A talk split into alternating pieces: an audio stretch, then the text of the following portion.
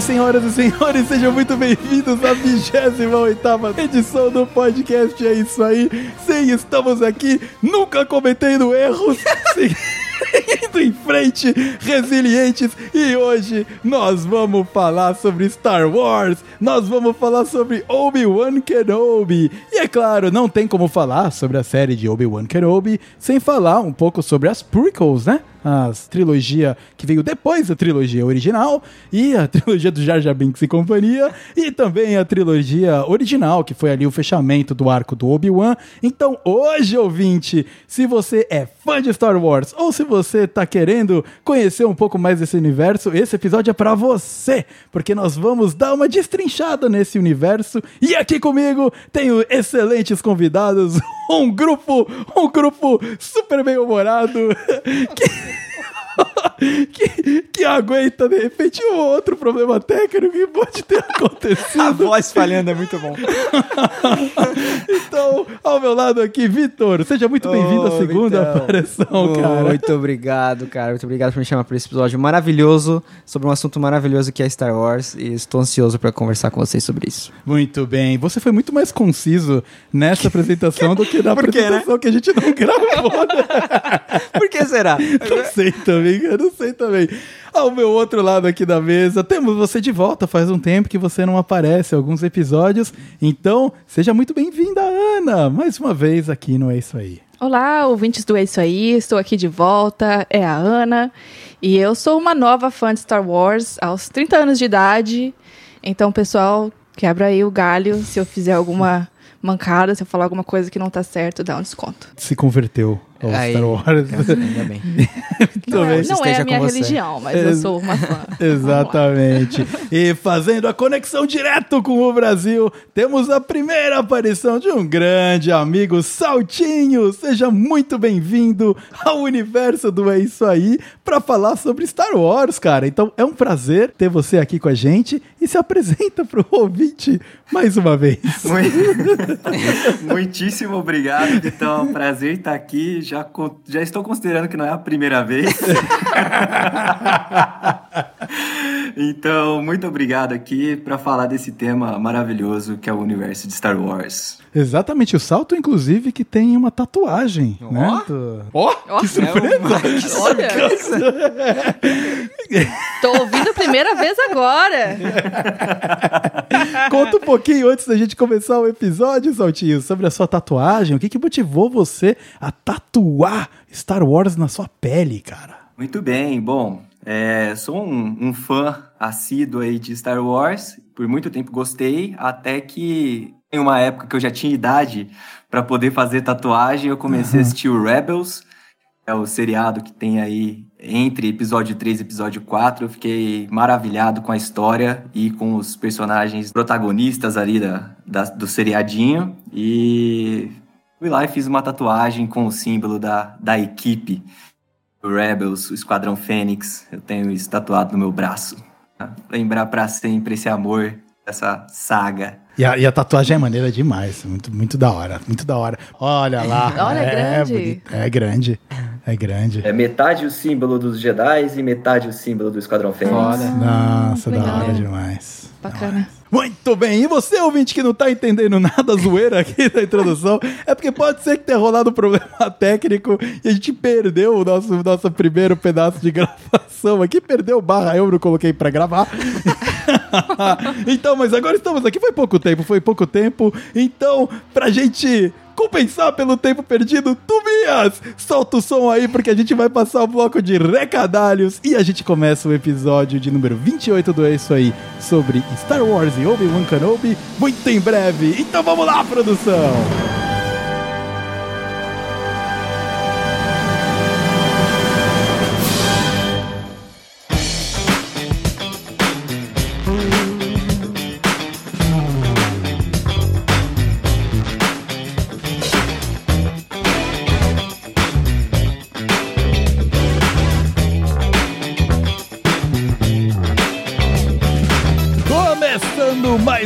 Bloco de recadalhos aqui no nosso queridíssimo podcast. É isso aí, você pode ter, talvez, quiçá, percebido que este episódio aqui tá saindo uma semana, para ser mais preciso, uma semana e um dia atrasado do que normalmente sairia. Mas não se preocupe, eu tenho uma explicação para isso. É porque eu entrei de férias, entrei de férias, fui viajar e conhecer a casa do Capitão Coelho, que volta e meia aparece aqui nos episódios do podcast. É isso aí. Então eu e Ana viajamos para a terra do tio Sam para passar uma semaninha lá, recarregar as baterias e dar aquela energizada para poder voltar com todo o gás para produzir coisa muito mais legal aqui para vocês, não é isso aí? E como eu sou uma pessoa muito justa, eu dei folga também para os duendes da produção. Afinal, não é justo eu ficar lá aproveitando o sol californiano e deixar os duendes aqui enfurnados do estúdio fazendo a produção do podcast pra gente, né? Então, é por isso que a gente deu aquela sumidela do Instagram e é por isso que a gente deu aquela sumidela aqui também do feed, atrasou um pouquinho o lançamento desse episódio. Afinal, Feras de Verdade é aquela que você consegue desconectar. Mas não precisa ficar preocupado porque agora estamos de volta, gás total e voltamos com a programação normal aqui do É Isso Aí. Eu gostaria também de passar um recadinho caso você não tenha conferido o episódio de número 27, que saiu há três semanas atrás, parece que faz há milênios atrás, mas foram só três semaninhas. A gente teve dois convidados muito foda que já participaram aqui antes, que foi o Gustavo do canal Cineolho e o André, o meu grande amigo, o cabelo baixista da Hate Matter, e a gente discutiu um pouco de como foi a revolução cultural da Coreia do Sul. É, entrou para um dos meus episódios favoritos até hoje, aqui do É Isso Aí, de verdade mesmo. Então, para você que gosta de aprender um pouco sobre história, um pouco sobre cultura, sobre cinema e séries coreanas, e claro, também nós obviamente falamos do K-pop, confere lá o episódio de número 27, o anterior a esse aqui, porque tá bom demais, de verdade. Vai lá e dá uma conferida que eu tenho certeza que você não vai se arrepender. O último recadalho que eu gostaria de passar aqui, porque se você já percebeu pelo tempo de episódio, já dá para ver que o papo sobre Obi-Wan e Star Wars foi longo, então eu não quero enrolar muito aqui, mas Fica aí o convite a você nos seguir, caso você ainda não siga, no Instagram, por arroba podcast underscore, é isso aí. Vem seguir a gente. Lá, toda semana tem uma música nova de algo que a gente está escutando por aqui. É um projetinho que eu tenho muito carinho em tocar, esse da música da semana. Então nos acompanhe lá para pegar dicas de vários sons que talvez você nunca tenha ouvido, ou de repente para relembrar aquele que caiu na caixinha do esquecimento. E é claro que a gente também posta várias notícias novidades e spoilers de episódios do futuro lá no Instagram também. É a melhor maneira de você entrar em contato com a gente. Então chega mais, nos siga no Instagram pro arroba podcast. É isso aí e vamos trocar umas ideias lá. Continuando o Jabá Podcastal, também convido você a dar uma entradinha no canal do YouTube, o canal de cortes do podcast é isso aí. Lá nós estamos subindo pequenos vídeos de 4, 5 minutos, às vezes até menos, com os melhores momentos de tudo que aconteceu na primeira temporada do podcast é isso aí. E é claro que nós também vamos colocar coisa agora da segunda temporada que se iniciou no episódio de número 26 a dois episódios atrás, onde nós nós falamos um pouquinho sobre mudar de carreira depois dos 30 anos. Como sempre aqui não é isso aí, a gente trazendo assuntos diversos, mas sempre embalados com muita música e muito bom humor.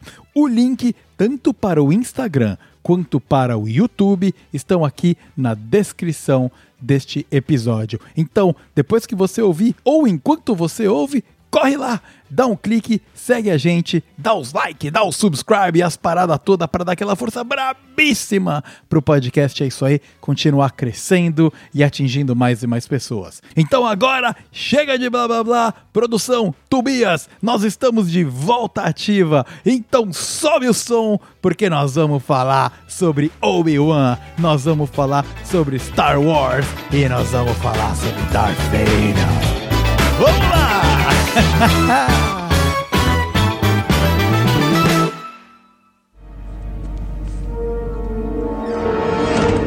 Hello there. General Kenobi.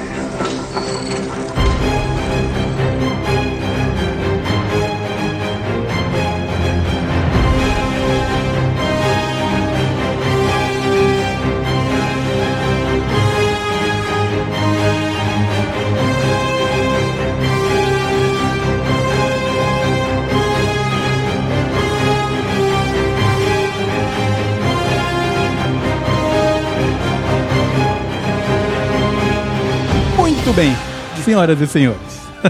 Vamos falar sobre o Obi-Wan Kenobi. O objetivo do episódio de hoje é a gente passar pelos episódios e a série do Obi-Wan.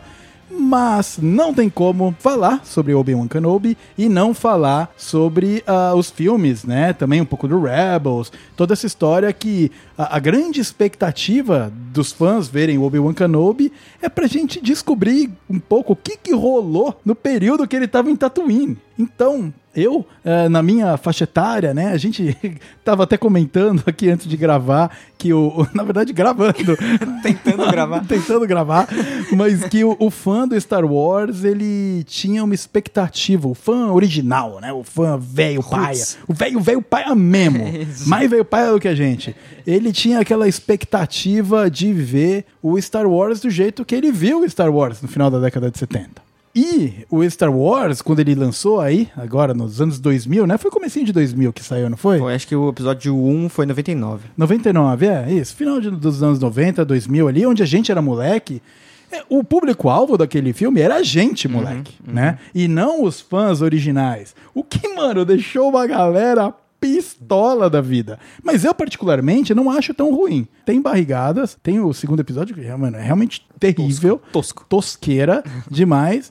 Mas, pra mim, como moleque, foi a minha porta de entrada pro universo do Star Wars. Eu gostaria de ouvir de vocês, mais uma vez, qual que foi a porta de entrada? Qual que foi a porta de entrada de A- vocês? A droga de entrada. A pra- droga de entrada. pra Star Wars. Bom, pra mim, não lembro direito, assim, faz muito tempo, mas eu lembro que o meu primeiro contato com Star Wars foi com brinquedos, assim, Legos de amigos que, que tinham sets de Lego, assim, eu sempre achei muito legal. É, visualmente, Star Wars sempre foi muito apelativo, né? Mas eu... O primeiro episódio que eu assisti no cinema foi o 3. É, eu assi... Depois eu me preparei pra assistir o 3, eu lembro que eu já tava meio nesse mundo, assim, assisti a trilogia original, aí assisti um e dois... E aí eu fui assistir o terceiro episódio, o Vingança do Sith, no cinema, e foi uma experiência incrível, assim. Eu lembro que eu fui com mais uns 10 amigos, mais uns 10 molequinhos nerd, É. e foi a gente gritando no cinema quando na última luta lá do Obi-Wan contra o Anakin, foi foda. Foi, É, foi foda, foi aí né? que começou, que tudo começou. É, foi foda.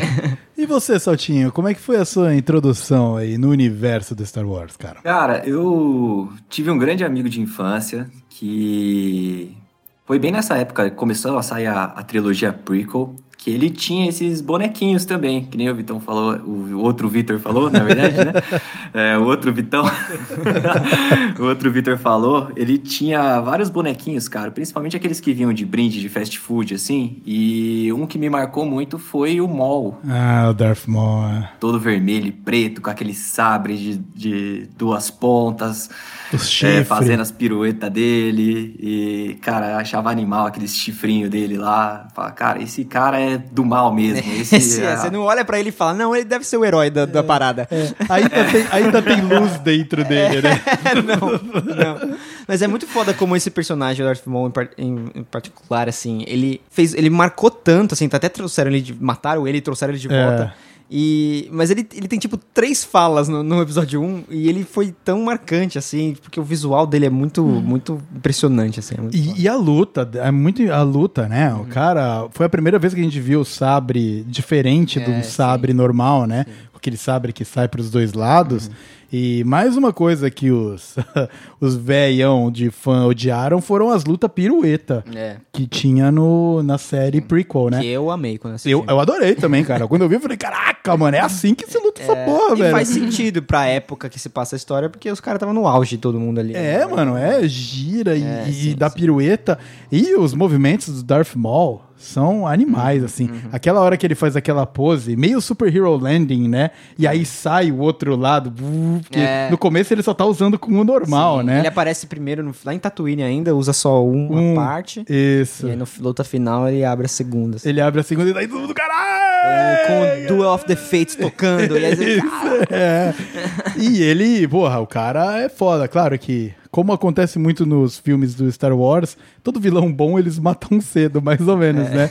E o Darth Maul é um deles, porque. Mas ele mata o Qui-Gon. Sim. Que é big deal pra caceta, porque você tá vendo o conhecendo o mestre do Obi-Wan Kenobi, que pra gente é o junto com o Yoda, E é né? sábiozão. É o, é o, o cara foda, né? Então foi muito da hora ver o, o Obi-Wan como um padawan. Sim. É. E você, Ana? Como é, que- conta como foi a sua entrada no Star Wars. Eu, desde criança, eu nunca tive alguém pra realmente me introduzir ao mundo Star Wars, assim. Então, eu, eu conhecia, eu via falar, mas nunca realmente comecei a assistir nada. Não tinha realmente interesse. Era coisa de nerd. Era coisa de nerd. Eu sempre fui CDF, mas eu não, não, me considerava nerd, vamos dizer Aham, assim. Sei, sei. Enfim. E aí, comecei a namorar o Vitão, né? Nerd. É. E aí teve um casal de amigos que começou a recomendar muito pra assistir Mandalorian, que era muito legal a série e tal. E pensamos, vamos, por que não assistir? E aí a gente assistiu juntos e eu fiquei apaixonada pelo Mandalorian, pelo Grogu, né, o Baby Yoda, pela história, a narrativa, os personagens, achei muito legal.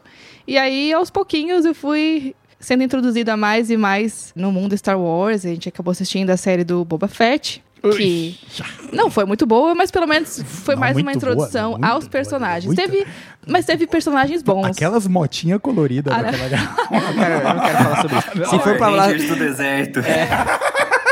se Eu for pra gostei- falar sobre Boba Fett, eu vou embora. hein? Não. Não, mas eu, o que eu gostei do Boba Fett é que o Mandalorian estava lá no final. É, os, dois, os dois melhores episódios de Boba Fett são os do Mandalorian. É o que não tem o Boba Fett. Exatamente, exatamente. Enfim. E aí, né, a Disney ia lançar a série do Obi-Wan. E aí o Victor falou assim: olha, se você quiser assistir esse comigo, você tem que assistir os outros filmes pra entender quem é o Obi-Wan Kenobi. É, porque Mandalorian tem como. Ma- Mandalorian é uma história que ela tá encaixada no momento pós-queda do Império. Então, todo esse arco que a gente vai falar hoje aqui, ele já fechou. É outra parada que tá rolando, né? Então, e o, e o Mando mesmo, ele tá noutra pira, cara. Ele é um bounty hunter fazendo o rolê dele, né? Até que ele vai na missão do Grogu, né? Então, realmente, dá pra você ver, e é uma ótima introdução. Eu acho que hoje, pra quem quer ser fã do Star Wars, a introdução perfeita é Mandalorian. Mandalorian. Porque, É, não cara, tinha pensado por esse lado, mas é. é, mesmo. Até porque, assim, o, o tanto de cultura pop que você tem que ter, assim, de universo de Star Wars é o suficiente. É. Saber que existe o Darth Vader, saber que existe ali um esse universo fora da no espaço, né? É, E é isso o suficiente pra você tocar o Mandalorian. Diferente dos outros, você tem que conhecer personagens, você tem que conhecer histórias, você tem que conhecer o que, que tá envolvido ali no meio, Uhum. né? O Mandalorian não precisa de muito isso e não, não puxa pra história dos Skywalkers como qualquer coisa do filme, em qualquer filme você vai ter que ter ciência disso, né? Perfeito. Tudo que o Star Wars é, tá ali no Mandalorian também. Então, se você se envolve com essa história muito ah, mais ah, leve, quesitos de conhecimentos prévios aí, é mais fácil você entrar no, no, no resto. E, e mesmo assim, é que nem, o, que nem o Salto falou, né? Ah, puta, eu imagino o que é Jedi, sabe? Ah, eu ouvi É, falar sim. de Jedi já e do sabre de luz.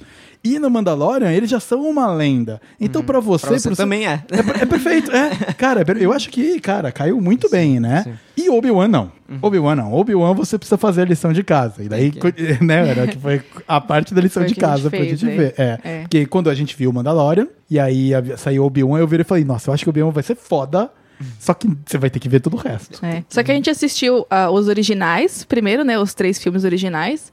E aí a gente começou a assistir o Obi-Wan, e aí meio que a gente acabou a prequel, né? Não foi, ex- não, foi exatamente. Não, você tá se confundindo. A gente viu a prequel, a gente viu o episódio Ah, a gente 1, viu a 2 e prequel. 3. Isso, isso, e isso. depois ah, a gente viu o episódio 4 e 5, que são os dois primeiros da Ah, série. gente, por clássica. isso que eu falei que eu me confundo. Esse negócio bem. de que é, o mu- filme. é muito, é muito. Esse negócio que o filme prequel foi feito depois me confunde. É. Mas a gente assistiu na ordem que foi- cronológica. cronológica. Não, na ordem de feita. lançamento. Isso, é, isso, isso. Então a gente viu primeiro o, Anakin correndo de pod, aquelas paradas, e Isso. depois a gente viu o Luke, né? Então, né, foi a, a gente fez a série cronológica, que eu acho que pra quem tá se iniciando aí no, no Star Wars é um pouco mais fácil. Além de ser legal você ver, fica confuso pra caceta, mas é legal você ver os primeiros episódios com uma qualidade um pouco melhor, num pace melhor, porque o ritmo dos episódios clássicos é, é. É. lento, cara. Você tem que você tem que estar afim É outro de ver. estilo de filme, né? É. É, Eu sempre, eu sempre achei legal introduzir as pessoas a Star Wars na ordem de lançamento, assim, porque eu acho que Aham. depois quando você vai ver as prequels, eu, eu, pelo menos gosto dessa experiência de ligar os pontos. Tipo, ah, agora eu tô vendo isso aqui que aconteceu lá na frente, ah, legal. Mas aí depois, pra re- quando eu reassisto os episódios, eu assisto na ordem cronológica. mesmo. É. É, o, Ah, Sal- eu vou pegar pra voltar a assistir Star Wars. Aí eu assisto 1, 2, 3, 4, 5, 6, 7, 8. é, o Saltinho, eu não Saltinho tava tentando converter a namorada dele ao universo Star Wars, começando pelos a série clássica e não, e não funcionou. Não deu muito certo, não deu muito certo, não. Aí eu vou ter. E ela, ela é mais de humanas, digamos assim, não é tão de exatas quanto a gente aqui. É. E então ela gosta mais desse lado político da, da história. Então eu acredito que quando a Ah. gente começar a ver ali os episódios 1, 2 e 3, que tem esse plano de fundo bem forte, né? Uhum, uhum. da, da derrocada da República Galáctica e a, a ascensão do Império ali, isso vai ficar bem bacana. Eu É. acho que vai ser mais fácil de, de pegar essa toada. É, exatamente, é. E é o, né? É aquela pega, aquele momento que os Jedi estavam Jedi gourmet, né? vivendo, vivendo no ápice ali, Sim, do, é. indo, indo contra até os próprios valores, né? Por isso, é realmente, essa parte é interessante, ela é bem política, É né? muito legal. A é. caída, do- a queda dos Jedi, ela é muito. Eles mesmos foram responsáveis pela, pela sim, queda sim, deles, eles né? têm uma- grande parcela de culpa ali. É, eu você- acho que é a melhor parte das prequels. que As prequels têm as barrigadas, como você falou, tem um monte de coisa meio esquisita ali, os efeitos não são os melhores, provavelmente assisti- eles envelheceram bem mal, assim. É, eu acho. Eles eram mal, né? Mas, mas esse, esse pano de fundo é muito interessante. É. E o Anakin, ah, adolescente, é insuportável. É, cara. Ele é insuportável, mano. é é adolescente mesmo, né? Você não aguenta o cara, velho. E o, e o Obi-Wan é mó firmeza com ele, É. né? O Obi-Wan, ele é legal pra caramba. Puta, mas é difícil. E Só o- Obi-Wan. é. Só o Obi-Wan consegue, cara. Só o Obi-Wan consegue. E aí, né, temos aí as, as três, os três primeiros, o arco do, da construção do Anakin Skywalker se tornando Darth Vader. E pra gente, até a série agora Obi-Wan, pelo menos na minha percepção, era ali nasceu Darth Vader, né? Foi aquele momento ali que o Darth Vader nasceu, mas a série Obi-Wan mostra que ele ainda tá num, ainda rola um conflito ali entre quem é ele, né? E agora a gente pode começar a falar de Obi-Wan de fato, né? O comecinho, os dois primeiros episódios ali, que é apresentando a Leia, a mini Leia, né? Ah, Que e foi a- uma surpresa pra mim. Eu não imaginava que ia aparecer a mini Leia assim nessa série. Você gostou da, da participação da mini Leia? Eu, assim? eu gostei, eu achei, assim. Porque eu achei que a série, na minha cabeça, ela ia se passar toda em Tatooine. É, E eu aí, também vi jurava que nos que trailers não ia ser. Aí eu falei, putz, os caras precisam de, um, de uma boa explicação pra tirar o Obi-Wan de Tatooine da, da missão que ele tem, né? É. E eu achei, achei legal, assim, eles envolverem a outra Skywalker que existe. A única explicação dele sair de proteger o Luke É, é proteger a Leia. é proteger a Leia. Eu achei, É. achei fantástico isso. Só achei que foi durante a série inteira, assim. Achei estranho eles interagirem durante a série inteira. Aham. Eu não sei. Pra, pra mim, quando a Leia manda aquela mensagem pro Obi-Wan no, episódio 4, eu, eu não passava essa impressão pra mim de que eles eram mó parça. Tão próximos assim, né? É, mas eu achei legal nos dois primeiros episódios, assim, essa desculpa que eles acharam de tirar o Obi-Wan de Tatooine, eu achei, achei bem legal, me surpreendeu bastante. Uhum. Ah, Saltinho, qual que foi o seu primeiro feeling aí, no começo de Obi-Wan Kenobi? Cara, eu gostei bastante de ver essa parte aí dele quebrado, né? Dele ateu, né? Descrente na, na força de. Por ter, né, passado por esse arco, porque assim como a gente falou na primeira parte da, da não gravação. é, tem ali na trilogia é, prequel, tem a história dele, ele, ele sendo aquele paladino da justiça, Exato. crente na força e super justo, super honesto e não desvia em nenhum centímetro ali das crenças dele. E depois aparece ele velhinho ali para ensinar o Luke, né, na trilogia clássica, sendo que teve um hiato grande aí no meio dessa história e no final do- da primeira parte aí ele mutilou o aprendiz dele, deixou ele para morrer Na boca de um vulcão. É. Uma lava louca. Exato, aí assim, era o irmão dele, pra ele era o, a, a pessoa mais próxima dele ali, ele deixou pra morrer e, e pior, viu ele se converter pra um, pra um lado que é totalmente oposto do que ele tava tentando criar o Anakin a ser, né? Então, tem esse período meio que de depressão dele, assim, deveria ter, pelo menos. Então, foi, eu achei bem bacana no Obi-Wan trazer esse lado dele descrente, falando, será que tudo que eu fiz, né? Você consegue perceber nisso no, no Obi-Wan? Será que tudo que eu fiz, será que tudo valeu a pena? Valia mesmo a pena esse caminho, né? É, rolava uma desilusão gigante ali, né? Dele com Exato. os Jedi, dele com ele mesmo, né? Ele, cara, ele falou, cara, eu tô, não quero mais essa porra, não. Eu vou ficar cortando carne aqui de baleia no deserto e, e é isso que eu vou fazer, né? É, e ficar de olho lá, no né, Luke. A, a guerra acabou e a gente perdeu. assim, Exato, né? Se esconde aí porque a gente vai ser caçado até o fim da nossa vida. É, e eu gosto bastante dessa linha do Jedi desiludido. Sim, eu, eu gosto, gosto. eu acho muito legal. E o Luke cai na mesma Ah, também, é, né? No episódio 8 é foda. No Eu episódio acho- acho que é a maneiro. única coisa que vale a pena, né? É o, é o mais foda ali do, das sequels, é, pra mim, é, É, isso. É o eu, eu, é, eu, eu também acho, mas não é disso que a gente tá falando sim, aqui sim. hoje. mas e é muito legal, porque ele ali, né? Aí ele sai de Tatooine pra de fato salvar a Leia, que foi é, sequestrada na cena de caça, de perseguição de crianças mais tosca possível, porque a- ninguém alcança. Talvez essa tenha sido a direção. Vamos tentar fazer a cena de perseguição mais tosca que a gente conseguir. É, e aí tá- eles fizeram. Não, e conseguiram, porque foi Nossa, muito péssimo. tosco. Eu vendo e falando, como assim, cara? Como assim? A menininha ali correndo e os caras não conseguem alcançar ela. Tipo, mostra um quadro e eles estão chegando nela, obviamente. No quadro seguinte, os caras já estão lá no meio do mato, lá. Ai, cara, mano, é muito ruim. É, Mas enfim, ela é sequestrada, né? É levada pra aquele planeta lá de mercenários e tal. E o Obi-Wan vai em busca de salvá-la, né? Que o senador Organa lá manda um Whats É. pra ele. Por favor, favor. ajuda nós. manda um Whats e ele vai. Nessa primeira, ele vai lá, né? Ele vai, é, ele manda o Whats, não consegue, ele fala que Ah, não, mas é. aí o, o senador Organa, ele vai lá pessoalmente Ele vai falar até com o Isso, pra convencer exatamente. ele. É verdade. Ele vai pessoalmente. Ele recusa, é verdade. Ele recusa o Whats. Ele, sabe quando não tica a mensagem lida? Isso. Ele, sabe? E ele fala uma, uma coisa bem importante, assim, eu não lembro exatamente as palavras, mas ele fala por que, que ela é, é menos importante do que ele, assim, de- do que o Luke, né? Por que, que a Leia é menos importante que o Luke? Ele fala, a minha missão é proteger o garoto, né? É, É, mas por que que ele vale mais do que ela, assim? é. Ele tá de boa ali, fingindo que tá é, pilotando pod racing, tá tranquilão. e a minha filha, ela está sendo sequestrada, por favor, me ajude. É, é.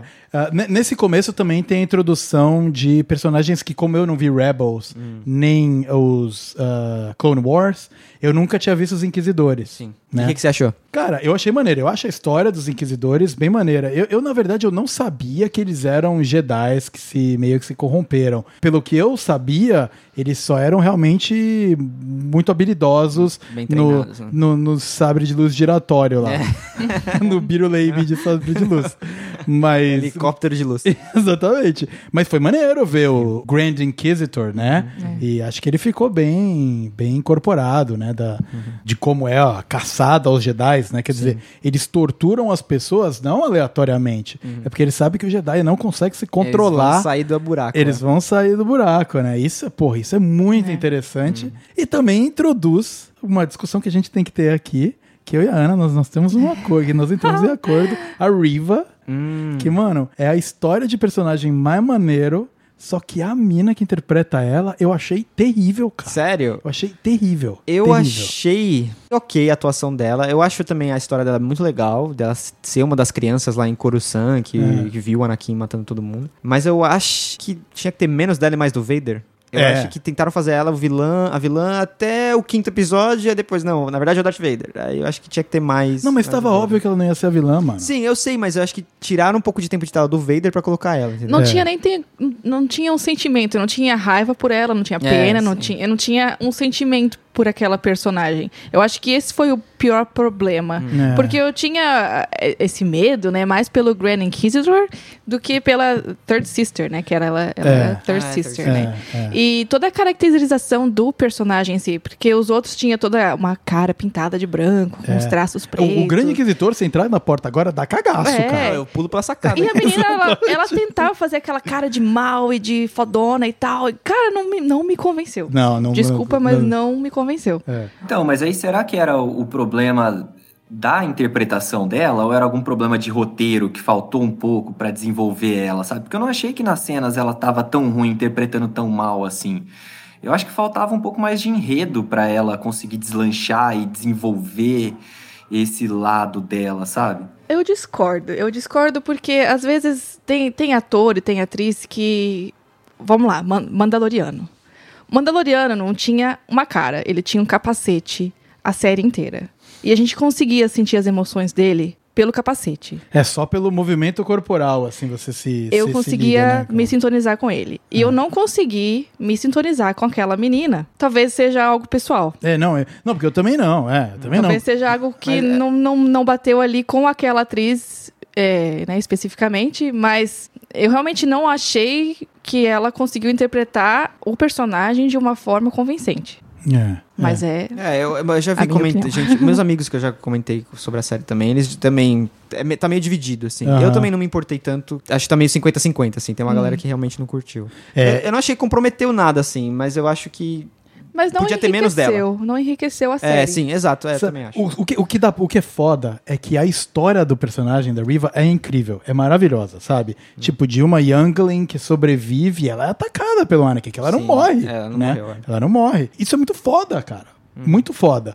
Só que eu não consegui sentir essa empatia por ela, vendo ela interpretar assim. Mas, no episódio 2, ela é responsável pelo começo de realmente o que é a espinha central do Obi-Wan, que é ela falando pro Obi-Wan que o Anakin não morreu. Nossa, essa cena é muito boa. Essa eu curti. E tem todo aquele, aquele clima dela, até coloca um pouco de reverb na voz dela ali, falando como com um eco, né? Ah, Obi-Wan, sabe? Tipo, "Não, o Anakin tá vivo. E, sabe, se eu, se eu tivesse conectado com a atriz, com como ela tava fazendo, eu tinha achado incrível. Eu só achei incrível a plot. É, eu Mas ela fazendo, eu a- achei uma a merda. atuação quando o Ewan McGregor, né? É, é atua, que ele é foda. vê, ele é foda. É, ele é ele mostra é. a cara dele quando ele percebe, assim, que... Porque eu acho que... Eu nunca tinha pensado nisso, mas poucas pessoas, se não só o Obi-Wan, o Yoda e ela, sabem que o Anakin é o Vader. É, Ninguém sabia, pelo menos no episódio, na trilogia original, ninguém sabia, assim. ninguém sabia. Então, ela, so- ela saber faz sentido, porque ela viu É. ele ter- tentando matar ela. E aí achei foda ele descobrindo, assim. Isso é uma coisa que eu queria ver também nessa série. Ele descobrindo que o Anakin. Ele, ele achava que o Anakin tava morto, né? Descobrindo que ele tava vivo, na verdade. É, é. Isso, achei, achei bem legal essa parte mesmo. É, e esse, esse é um puta momento pra fã de Star Wars, né, Salto? De, pô, você vê quando o Obi-Wan descobre que ele não matou o aluno dele, o Padawan. É muito foda. Com certeza. É que nem o Victor falou, tem, tem poucas pessoas que sabem disso. E na cabeça do, do Obi-Wan, ele decepou, mutilou o aprendiz e deixou pegando fogo na lava, né? E, queira ou não, o, por mais que a gente veja bastante o Vader na- nas histórias, ele não era um, um personagem que ele estava presente na galáxia inteira, que todo mundo sabia que ele existia, né? Sabia que existia o Vader, que existia essa caça aos Jedi, a mutilação deles, mas não era todo mundo na galáxia que sabia que da existência do Vader. Ele era mais uma presença, assim, né? Exato, mesmo no primeiro filme, no episódio 4, ele, ele aparece dando ordem nos generais. E uma coisa que pra mim foi a primeira vez que você vê o Darth Vader full power. Porque, É. cara, mesmo nas séries originais, você sabe que o Vader é foda porque ele é posto como um cara foda. Ele é visualmente imponente. Ele é também. visualmente imponente, mano. Ele estrangula os generais quando eles não fazem as coisas que ele quer, sabe? Ele tem. Sim, sim. Você vê que o cara é brabão, mano. É, é brabo. É brabo. É, é brabo.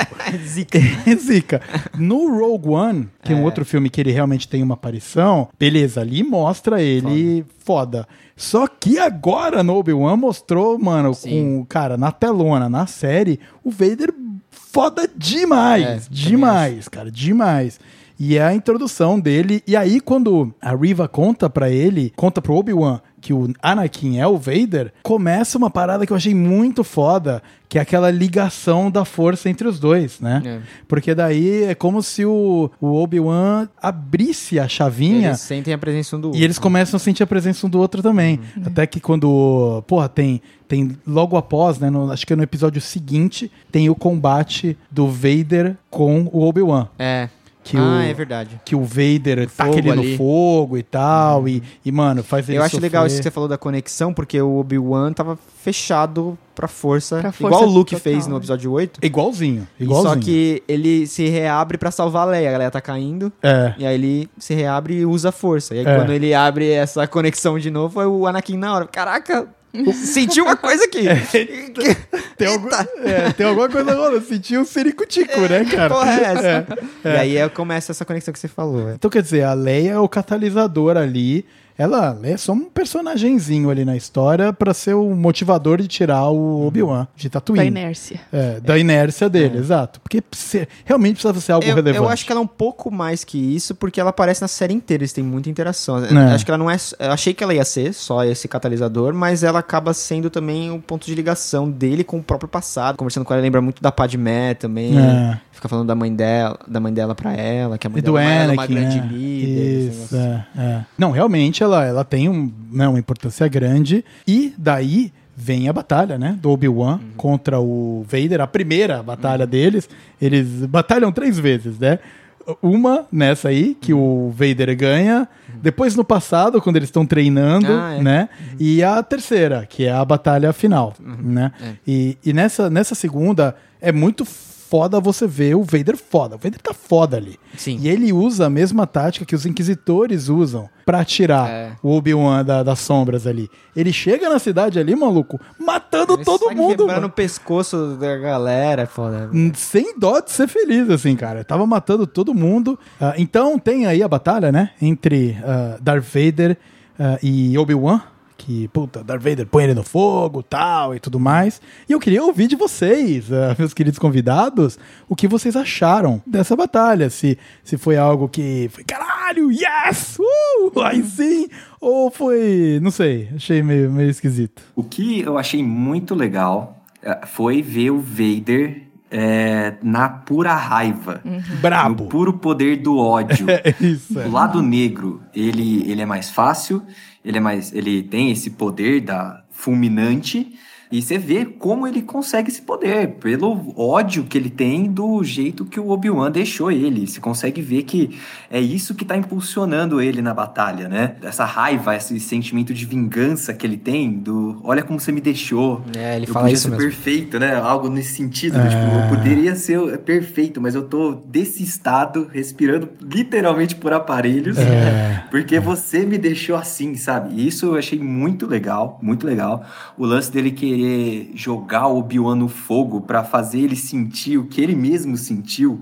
Eu achei animal, achei um- uma liberdade poética ali da, da batalha maravilhosa. Só que o que pecou pra mim nessa batalha foi na hora de fugir. Na hora que acaba a batalha, aquela aquele lance do tipo, olha, ele conseguia controlar o Obi-Wan até aquele momento, arrastar ele pra onde ele queria, usar a força no Obi-Wan do jeito que ele queria. Aí só porque o fogo aumentou, agora eu não consigo mais controlar a força. É. Eu acho que é, é esses é, nivelações de poder que vão variando muito, não é constante ali durante todo o seriado, inclusive, né? E essa é a falha gigante de Star Wars. Variação de poder, cara. Sim, sim. Inclusive, Sim. a gente não vai cair um pouco agora nas sequels, né? Nos últimos três que saíram aí. Mas o grande problema é variação de poder, cara. É. Cara, tem hora que o cara não tem poder nenhum, passa um momento depois, vira o Jedi mais poderoso de toda a existência, e um pouco depois já não. Mano, o, o Vader, ele sente o Obi-Wan em outra galáxia, É. quase, cara. E a, a- a partir do foguinho de, de Ai, óleo. foguinho eu não consigo. Ai, não, foguinho eu não Ai, consigo. Eu vou ficar aqui olhando. Ai, mó o calor. fogo. quente, ai, Tá mó calor. Ai, queimou. Queimou. Mas, perfeito, Salto. Quando você traz aí a variação de poder, esse é o, Pra mim, é o calcanhar de Aquiles de Star Wars, cara. Eles não conseguem É. fazer Manter a mesma coisa. Ou, ou fazer uma escalada de poder, assim, sabe? Tipo, tá no nível de Dragon Ball Z, assim, de. cara, o poder só escala. Não tem limite, assim, sabe?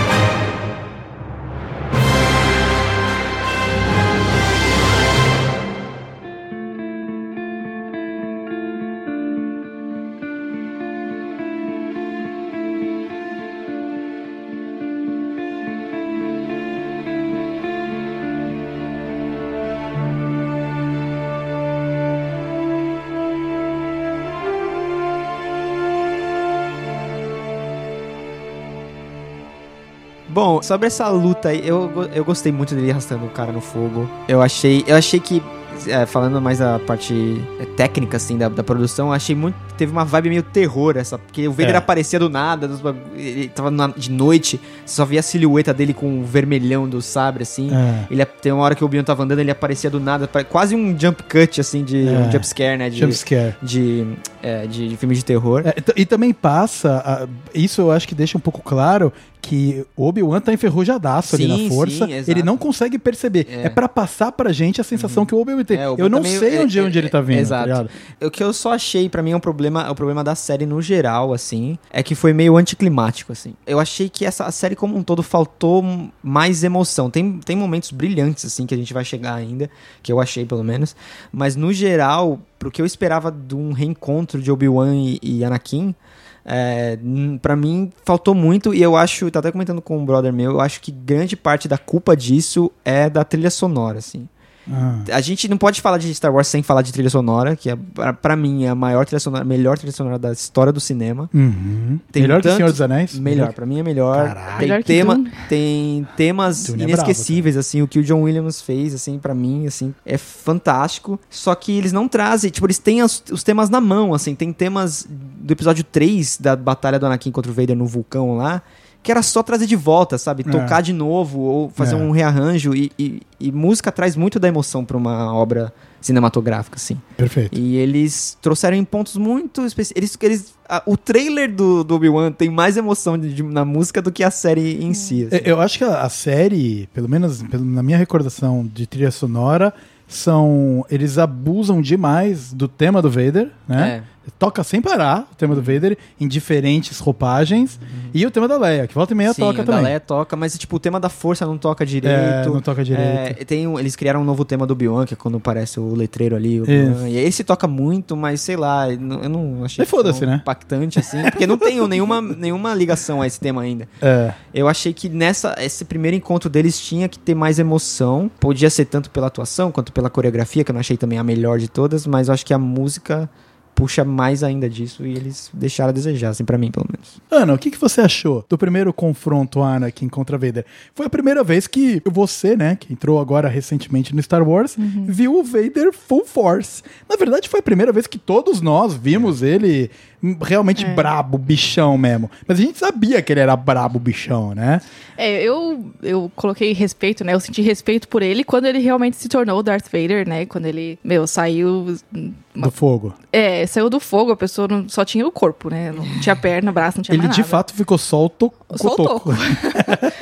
E aí, pô, se tornou um cara extremamente foda pela força e tal. Respeitei o cara. Força do ódio, no né? caso. Força do ódio, literalmente. É, mas nesse, nessa série eu realmente virei fã do vilão, assim, porque deu pra ver o quanto realmente ele é foda e o quanto ele consegue controlar as coisas. E aí é isso que realmente desapontou nessa cena, porque, pô, ele tava ali fazendo, né, o Obi-Wan sofrer pelas chamas e tal, e você vai queimar, como eu queimei, né? E aí a menina vai lá, tira e tudo explode, e aí o robozinho, né, o android lá, vai lá e salva ele, e acabou ali. Tipo, gente, são os, realmente os dois personagens principais da série se enfrentando, e claro que a série não podia terminar ali, mas foi muito, sei lá, desapontante, não, como é que fala? Qual é a palavra? Frustrante, Frustrante, vamos lá. mas foi muito frustrante ver que ele saiu daquela situação tão facilmente. Mas o problema, e aí é a minha maior crítica em relação ao Obi-Wan, é que a gente sabe o que acontece antes e a gente sabe o que acontece depois. A gente sabe. É. A história tá escrita. já tá. Então, quando aquele confronto começa, você sabe que não vai dar ruim. Não tem nada que pode acontecer ali que vai ser incrível. Quando o Vader tava esfregando a, a, mano, a bochecha do Obi-Wan na brasa, primeiro, a gente sabe que ele não vai ficar com nenhuma ah, consequência, assim, né? sequela, porque ele não tem nenhuma sequela depois.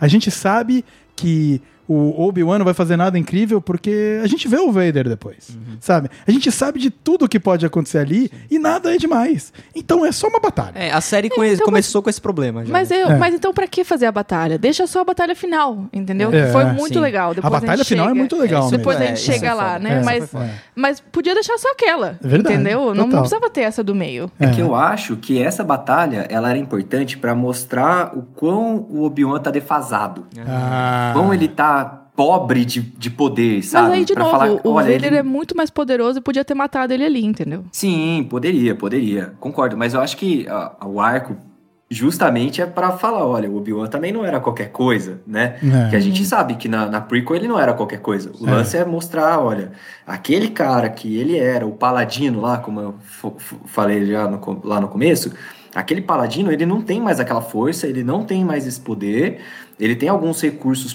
escassos ali e ele não vai dar conta. Se continuar assim, não vai dar conta, né? Então É. talvez essa batalha precisava para mostrar um pouco desse sentimento dele ser estar sem poder, né? Talvez por isso que não deixaram só. Tudo bem que poderia ter um outro arco, outra maneira de mostrar isso. Tem outras cenas que mostra ele sem poder. Podia até talvez mostrar uma luta dele com a Riva ao invés do Vader, então, pra mostrar que ele tá defasado, talvez. É. Porque ele, acho que ele não, ele não luta realmente contra a Riva nenhuma Não, vez, não, né? ele não luta com a Ele Riva. se enf- enfrenta, assim, tipo, de conversar, de dialogar, assim, Isso. dela Porque- caçar ele, mas lutar sabre com sabre. Porque a luta da Riva com o Darth Vader, dá pra ver que o Darth Vader é realmente não, outro Não, e aquilo é incrível, aquilo é, É, incrível. É foda. ele, ele, ele tratar ela para como um brinquedo. dela, assim, no- Não, ele, ele nem tira o sabre dele, cara. É. Você vê que ele nem respeita ela, tá ligado? Mas aquilo ali é muito foda. É muito Por- foda. Porque, mano, ela, ela.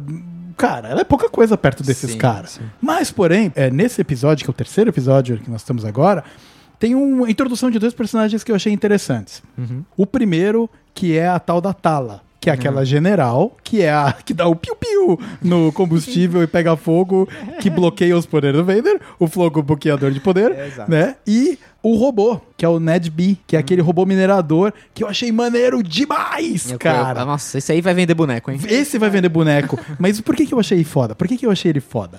Porque ele não é aquela tendência de BB-8, bonequinho bonitinho, isso aí. Isso aí deixaram lá pra Lola, que é o, o, o É, robozinho verdade, tem a da, Lola. da Leia. Ele, mano, desde o início mostra que ele vai fazer algo importante Uhum. e, e ele é um robô minerador reprogramado. É, tá ele é ligado? muito parecido com o K2SO do Rogue One. Do Rogue One. É, ele é, bem É, parecido. é, ele é bem. na- inclu- inclusive no, no porte, Fisicamente pá, fisicamente é. E, porra, muito legal, cara. Eu, eu adorei. E é ele que salva. Eu acho que é ele Sim. que pega o. Acho que é no final que ele, ele faz um escudo assim Ele escuda a menina. É, mas é- ele tá morrendo também e a menina tá É, morrendo. não, não, também. mas é ele que tira. Depois que. Quando tá o fogo bloqueador Ah, ele de puxa força. o Obi-Wan, ele é puxa que- o Obi-Wan. E é maneiro, porque ele é. Porque ele tem armadura. Então os blasters acertam ele. É. E depois tem a- o fechamento dele, que eu acho incrível ele ter explodido junto com. sacrificado, né? Cara, personagens com início, meio e fim dentro Sim. da série ali. Não precisa de mais nada. Porque eles não são nada, eles não existem em lugar nenhum. É. Então, cria e, e acaba com eles ali. Achei incrível. Então, eu gosto dos dois personagens, né? Eu E- gosto da Tala que mostra que eles estão criando, eles falam o caminho, né, the path, que eles estão criando um caminho para as pessoas force sensitive, né, sensíveis à força, não serem caçadas, assim, É. tentando esconder elas e contrabandear elas para outros lugares. Assim, É, é então ela tem o. E é a própria redenção, né? Ela, ela foi parte do Império Uhum. até o momento que ela virou e falou: caralho, mano, que porra é essa que eu tô fazendo, né, cara? Eu- eu- mas eu acho que foi depois da Ordem 66, né, que ela realmente entendeu. Porque a Ordem 66 ela foi alguns anos antes disso, né? Foi 10 anos, foi no Dez episódio anos. 3. Dez 10 anos. anos. 10 anos. No episódio Dez 3. anos. ó. Ah, então. Não é. tinha Império ainda, foi essa ordem que começou. Começou o Império, exato. E o episódio seguinte é o episódio onde ela tem uma boa linha de protagonismo, que é agora a gente tá no episódio 4, que é quando a Leia vai pra fortaleza lá dos Inquisitores. Ah, é. E ela tem uma importância grande no arco, que é ela que consegue se infiltrar Uhum. pra dar a chance do Obi-Wan ir no mergulho maluco dele lá e entrar pela Sim. escotilha É. submersa. E, e ela é muito foda, porque ela tenta passar, ela vai passar para aquele portal, né? Que você precisa fazer o check-in, bater É, o cartão é, ali. sim. E aí o cara vira e fala, mano, o sistema tá reconhecendo. Ela manda um. Você sabe quem eu sou? Sabe o que? Sabe o que você tá falando? Exatamente. Você quer que eu ligo pro chefe? Pra ver o cara não acho, acho Ah, melhor deixar veja quieto. bem, veja É. bem.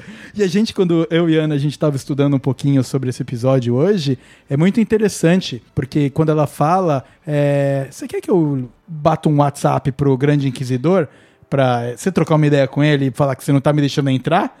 Né, eu que sou, tenho um cargo maior que você, ele fica, não, não, não, então entra aí e tal. Só que o detalhe é que o Grande Inquisitor, ele tá morto. Ele tá ferido, né? Ele, Tipo, ele não tá ele no. da série. Ele tá no, não tá no play. Então, uma coisa que foi muito interessante lá ver é que o cara não sabe que o Grande Inquisitor não tá no play. Sim, sim. Então aquilo lá tá meio um na. blefe, foi um belo de um blefe. Foi, um- é, mas ela trucou ali, mano. O cara trucou, só que o cara tinha o par de dois, tá ligado?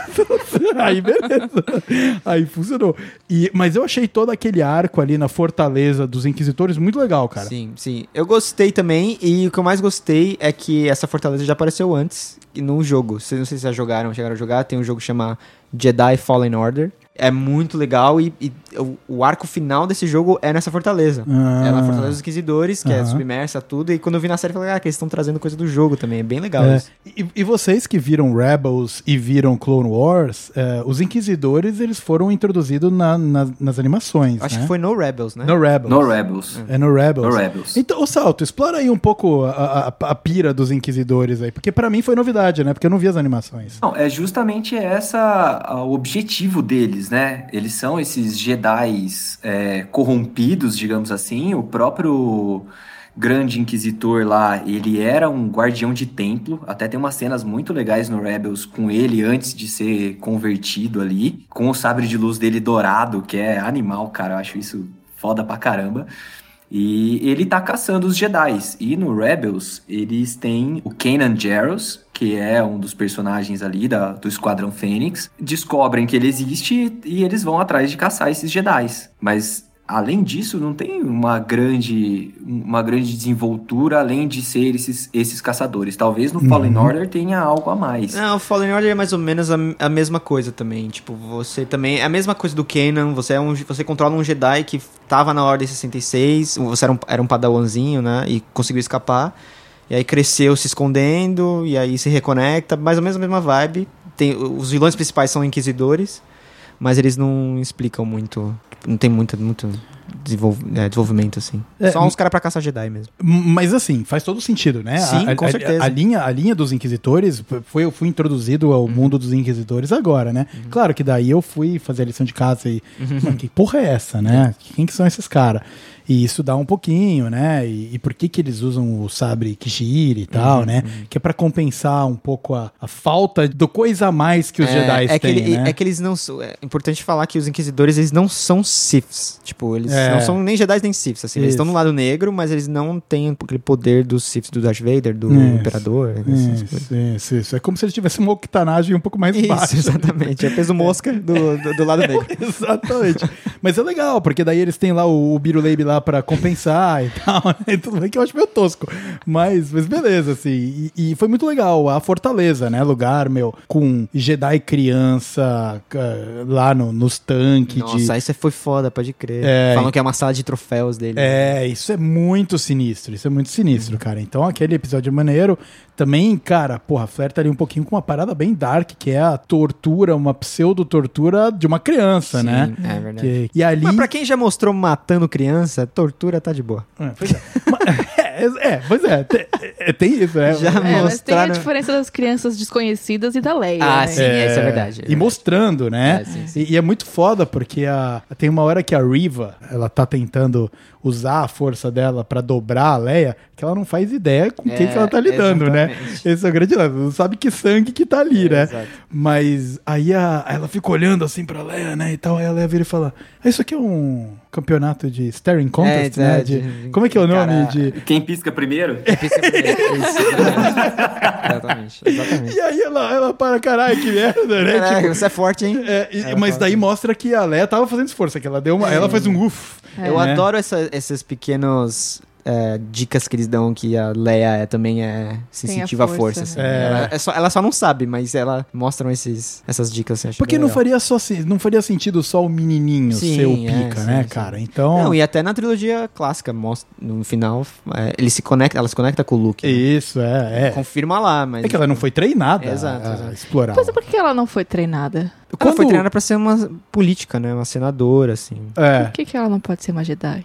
É porque aí ela ter que- ia ter que viver no deserto, não quiseram deixar ela no deserto. É. Bom, foi a história, né? Eles separaram. A menina foi pra família dos Organas lá pra ser uma senadora, né? Com o cara. Sim. É que ia ser difícil esconder ela. Se ela fosse treinada Jedi em, em Alderan, ia ser difícil esconder ela lá, porque é uma da- dos principais planetas da galáxia, né? É, e, Ele- e- todo o ponto do Luke tá lá em Tatooine é que é escondido e ninguém vai lá. é, e o grande lance é que depois do nascimento do Vader ali, né? Depois da Ordem 66, que é o último episódio da prequel, até o Yoda entra em exílio. É, né? todo mundo. Todos. os- A, a Sokatano some também, né? E geral Sim, desaparece. sim, todo mundo né? que sobrou. Todo mundo que Vaza. sobrou vaza e ninguém é treinado mais em nada. Tanto é que o Luke também não é treinado. Ele é mandado pro deserto pra não ser treinado por ninguém, né? Inclusive a tio dele não quer que Não ele quer, seja, isso achei não foda. quer que ele seja treinado de É, maneira nenhuma, cara. Pra quê?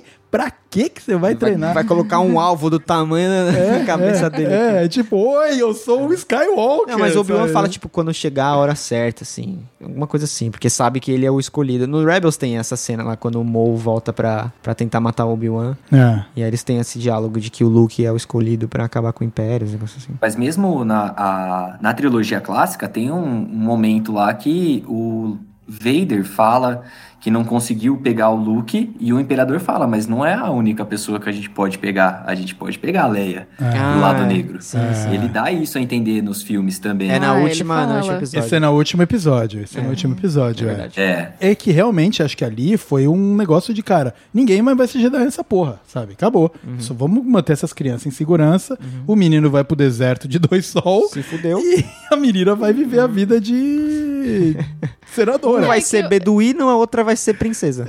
É que eu ainda não assisti a sequels, né? Acho que é, é o- Olha são só. os filmes que eu ainda não assisti, né? Que vem depois, É, certo? é. Então, a gente assistiu ontem, inclusive, que o final foi quando eles descobrem que o Luke e a Leia são realmente irmãos. Isso. Então ela descobre que ela tem a força. Isso. Isso. Então eu tô curiosa pra saber o que ela faz com a força. Isso. É, não, e, e ela, ela lida com a força de uma maneira diferente. Uhum. Que ela não é treinada como um Jedi. E ela nem quer. E ela nem quer. Ela tem outras. Ela, tipo, tem outra. Eu não vou entrar em spoilers já que você não viu a sequel, assim. mas a, ela dá muito a entender que a vocação dela é outra, assim. Não é ser uma guerreira. É, tipo, ser uma líder, assim. E é muito, muito legal, porque o, o Obi-Wan, no final da série dele, ele até comenta que aquela pessoa, a, a Padme, no caso, ela não era uma Jedi, ela era uma líder. Uhum. Isso. Deixando claro ali que Jedi não é pra ser líder. É, né? O exato, Jedi, exato. Uhum. ele é, ele é parte de outra parada, cara. Ele é um outro rolê. É, assim, exato. não é pra ser comandante, Não é não é pra ser, é, não, não é, general, pra, é, é. exatamente. Porque deu ruim no passado. Porque deu ruim no Exatamente. passado, cara, exato. Inclusive, parte do, do seriado do Clone Wars, que tem ali se passando durante a trilogia clássica, a trilogia prequel, perdão, é, conta essa história de, de tem alguns Jedi que ficam nessa de, olha, Jedi não é pra ser guerreiro, Uhum. Jedi não tem que participar de guerra. Inclusive, parte da trama que faz a Ahsoka ser expulsa do- da Ordem Jedi é de uma armação que tem de algumas pessoas que queriam fazer os Jedi saírem da guerra. Olha. Isso é, essa é uma, muito interessante mesmo. E, pô, vamos explorar um pouquinho, só pelo menos um dedinho aí do, do arco da Soca Tano, né? Que ela aparece brevemente no Mandalorian. Sim. E puta que pariu, né? Quando Foda. ela aparece, foda. Mas, pô, conta aí, vamos, conta aí um pouco do quem que é a Soca Tano. Eu nunca vi de novo as animações, né? Mas ela, ela também tem esse conflito com a força, né? De, ai, mano, esse jeito aqui é meio esquisito, né? É, não é nem tanto com a força, mas com a Ordem Jedi em si. Tá, assim. tá. Ela é Padawan da Anakin. Quando o Anakin Ah, ela vira... é Padawan do Quando o Anakin. Deixa de ser Padawan, ele pega ela pra ser Padawan. Então ele, ele ensina ela. É, ela vira, tipo, é, a Nossa, Padawan mas dele. quando isso? É ele entre o transforma 2 tão rápido. é entre, Entre o 2 e o dois e o 3. três. É entre o 2 e o 3. Caramba. É. É durante as guerras clônicas, né? Porque ele se converte rápido, né? É que entre o 2 e o 3, entre o, o casamento, mano, mela cueca dele lá com a Padme e o 3, passa um bom tempo, É. né? É durante a, a guerra que tem, né? Isso, As guerras isso. Eles, eles mostram pouquíssimo das guerras clônicas nas, nos filmes, mostra o começo, que é no episódio 2, Aham. que no final mostra aquele exércitozão de clone, assim. Isso. E o final das Guerras Clônicas, que é o 3, que acaba com a, com a Ordem 66 e o Uhum. começo do Império. Ah. Então essa guerra é a animação que mostra. E a Ahsoka, ela sempre teve essa... Ela, meio que percebia isso, que os Jedi estavam indo pra um caminho errado, que não foi assim que, que ensinaram ela. Eu assisti mais Rebels, que é depois, né? Acho que do Clone Wars o Salto pode falar melhor. É, então, aí no, no Clone Wars tem esse desenvolvimento principalmente da Ahsoka e do Anakin. Tem muito de clone, cara. O Clone Wars é bem legal por causa do- dos clones. Se você pega essa relação, porque, pelo menos nos filmes, a sensação que eu tinha é que, olha que bando de traíra, né? Que estavam ali e do nada viraram a casaca e mataram todos os Jedi. Apertou um botão... Exato, É, cara. E assim, no Clone Wars é legal que desenvolve bastante essa relação que os clones tinham com os Jedi, que eles eram parceiros de fato, né?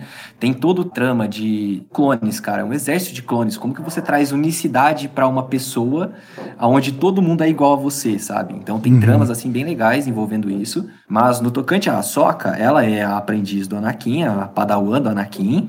Então ela vai desenvolvendo essa essas habilidades que o Anakin tem de dar os jeitinhos dele, né? Porque ele nunca foi muito de seguir as ordens. Então ela vai pegando esse lance, mas ao mesmo tempo que ela tem a, a linha de ensino de Jedi. Então ela tem aquela, aquele lance dela ser justa, dela ser boa, dela ter um pouco dessa questão da, de ser uma paladina da justiça também. Só que ela vai conhecendo, durante todo o Clone Wars, ela vai conhecendo outras entidades que não necessariamente são do lado da luz, mas que também têm os seus pontos de vista de defesa, né? E tem as suas visões e fala, olha, mas isso não é justo, né? Então ela começa a colocar em xeque algumas questões ali que é mais em relação à ordem Jedi do que o caminho da luz, do que o caminho da força, até o, o ponto onde ela é traída de certa forma ali, usam ela como um bode expiatório para uma situação e ela é expulsa da ordem Jedi. Aham. E nessa história, ela fala, tá bom, ok. E a história se desenrola e veem que não, na verdade não era ela que estava por trás de tudo isso. E falam, não, a gente quer. Isso é já no finalzinho de todo o arco do Clone Wars, né? Falam, não, a gente quer você de volta, a gente quer você aqui na ordem. Aí ela fala, não, mas eu não, é, não sei se eu quero voltar. Não é esse o caminho que eu quero seguir. Eu tô buscando o meu caminho agora. Então ela fica ausente durante um bom período depois. E ela volta a reaparecer ali no Rebels. Né? Que daí sim ela volta como esse Jedi cinza que a gente tanto fala. Ela, É, ela, que a ela é o mais fala, é. próximo de um Grey Jedi, assim. Ela ainda tem uma boa conduta, ela não, ela não é uma vilã, não faz nada de mal, mas ela não ela é desconectada da ordem Jedi, das regras dos Jedi, da- Uhum, do- uhum. dos dogmas dos Jedi. Entendi. Tanto que o sabre dela é branco, tipo, não mostra É. que ela tipo, tá meio que no meio, assim. É, e isso eu acho bem foda dela. Tanto que vai ter a Isso- série dela agora e vai ser, vai ser É legal. uma pergunta que eu tenho. Por que alguns são azuis, outros são verdes? Os sabres, né? Aham. Que eu, eu entendo que, o, que os do. Levantou a mão. né? Os, vilão, os vilões são. É vermelho, né? O sabre é vermelho. A maioria, pelo Os Siths. Os Siths usam sabre É. vermelhos em sua maioria. Em sua maioria. É. Mas, e os Jedi são geralmente ou azuis ou verdes. Tem a explicação da história e tem a explicação porque é legal, de fato. Né? Assim, tem a explicação da vida real. Tem a explicação da vida real, digamos assim, que é o contraste da luz e trevas, né? Então, cinematograficamente, o azul e o vermelho são contrastes muito bacanas, o verde também, mas na história, o que, que eles acabaram colocando? Que o sabres de luz azul, ele geralmente é de, um é de um guerreiro, então um Jedi guerreiro. Porque quando existia a Ordem Jedi, existiam várias segmentações ali de cada, da atuação de cada Jedi. Então, o sabre de luz azul seria o sabre de, de luz do guerreiro. O sabre de luz do verde, ele já é o sabre de luz do diplomata, né? Então, o, Jedi- o Yoda, ele era mais diplomata do que guerreiro.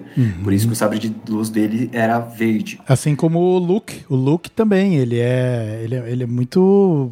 Ele é muito menos guerreiro e muito Diplomata, mais. é. Diplomata. E, cara, mano, eu vejo ainda o bom no seu coração. Muito essa linha aí, né? Exato. Tem, por exemplo, aí tem a história da vida real, que é o sabre de luz do Mace Windu, do. Samuel Jackson, que é roxo. É roxo. É. A explicação da vida real é que o, o Samuel Jackson gostava muito de roxo e quando ele pediu pra participar, ele queria que o sabre de luz dele fosse roxo. Eu participo, mas meu sabre tem que ser roxo. É. Exatamente. Aí existe uma história que ele foi pro lado negro, então o sabre de luz dele era vermelho, só que ele se converteu de volta pra luz, então o sabre de luz dele nunca mais voltou a ser uma cor verde ou azul, mas ela ficou roxa por causa disso, porque uma vez ela já foi vermelha. É porque tem todo um rolê que, eu, que eu li, assim, é, nem sei se mostra em algum lugar ou mostra em algum quadrinho, mas que quando um Jedi vai pro lado negro vira um Sith, um dos passos pra ele se tornar um Sith é você ter que quebrar ou corromper o cristal que faz o, Uhum. o sabre de luz. E quando você quebra o cristal, ele fica vermelho. Eu já li essa explicação algum lugar. Assim. daí ele tentou colar com Super Bonder. E aí ficou roxo. e aí ficou roxo. Aí voltou. E o sabre de luz amarelo? Porque tem o sabre de luz amarelo também. Então, o amarelo tem, Tem. muito a ver com dos, guardi é, dos guardiões do templo lá, né? Que você falou, né? Isso, são como se fossem guardas do te- dos templos Jedi, né? Que na série aparece muito. Na série, nos filmes aparecem muito pouco. É. Aparece muito no- na- nas séries de desenho. Então, É. no Clone Wars e no Rebels aparece muito. Existiam guardiões ali que protegiam os templos. E esses guardiões tinham o sabre de luz dourado. É, e tem, por fim, a Ahsoka, que aparece com o sabre de luz branco, que seria o sabre de luz que foi recuperado, né? Não é a pessoa que foi recuperada, mas o sabre de luz, ele era dos Inquisitores ou era do, dos Siths, e essa, essa Jedi foi lá e recuperou esse sabre e trouxe ele de volta pra luz, e por isso que ele é branco. Ah. Hum. E tem aquela espada preta também, né? A Nossa, espada Darksaber. do sabre. É, Ah, a o Dark, Darksaber, Dark. Saber. Ele é muito foda. Isso, tem uma, uma história paralela aí que, tradicionalmente, os Mandalorianos odeiam os Jedis. Ah, é, teve guerra, né, entre eles? E eles são muito guerreiros, então muito dificilmente eles se desenvolviam a ponto de tratar a força para ser Jedi. Até que apareceu esse único Mandaloriano que foi, estudou para ser Jedi, era sensitivo à força e ele desenvolveu o sabre de luz negro para ser representante ali da de Mandalor. Ele traz isso até para ser o, o governante de Mandalor, né? Depois eles introduzem isso em toda a história de que quem possuir o, o sabre negro seja tomado, né? Então a pessoa mereceu isso, ganhou por batalha aquele sabre, não foi dado, não foi encontrado. Essa pessoa que conseguiu e mereceu esse sabre, ela é a ruler, a O guerreiro mora ali, né, né? cara? É, o governante É. digno de Mandalor, assim. E, e- e tem aquela pegada muito interessante, né? De que pra você ter direito a esse sabre, você precisa vencer, Vencer a pessoa que tem o sabre. Senão você não consegue controlar Isso, isso vai ele, ser um né? plot muito maneiro da terceira temporada de Mandalorian. De Mandalorian. É. É, porque os, os Mandalorianos têm a mesma pira cracuda que os Jedi, Isso. só que do jeito deles, né? o, o- o Jedi tem que, Que, que ser... maravilhoso, a analogia é, perfeita. mas os Jedi tem que ser os mano ali que, velho, a gente vive, sei lá, mano, aqui não se relaciona com ninguém e a gente vive, sabe, quando você fica orando, não é orando, é Meditando? meditando, é. Você fica ali na- vivendo na meditação. Os Mandalorianos não, é os caçadores que não tiram aquele capacete pra nada, Nossa, nunca. imagina assim. o, o CC que É, fica- imagina o cheiro que não fica aquela bagaça, né? No Boba Fett, inclu- no seriado do Boba Fett, inclusive, tem a cena do, do outro cara que segue a mestre do, do É, mando. a armeira lá. Ele tentando tirar o sabre. Sim. Né? Tem ele querendo tirar o sabre porque ele acha Eles que lutam, se... né? É aquele mano grandão, É, né? O eles- cara grandão. Eles tentam é, se, crer, se matar lá, mas não consegue. Por isso que o Mandaloriano sofre, né? Pra conseguir segurar É. o Darksaber. É. Não, e, e de novo, né? A melhor parte da série do Boba Fett é o quando ele não tá. Também não dá, perfeito. É. Conseguiram destruir É. a lore que os fãs criaram, né? o, com, com, com o Boba Fett. Mas a gente não tá aqui pra falar É, sobre exato, exato,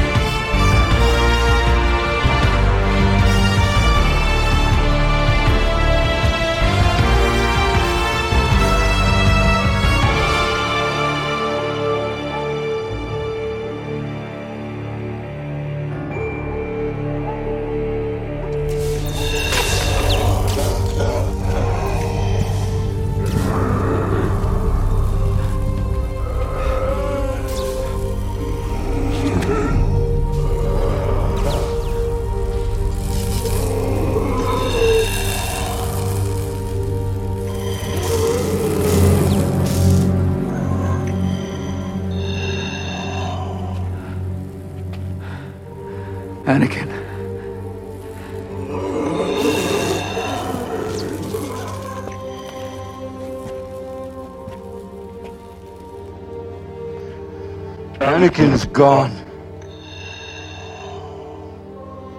I am what remains.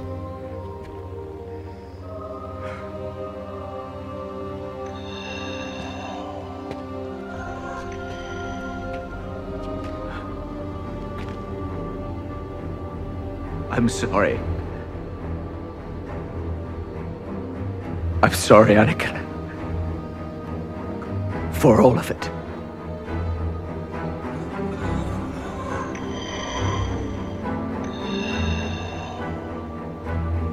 Am not your failure, Obi-Wan. You didn't kill Anakin Skywalker.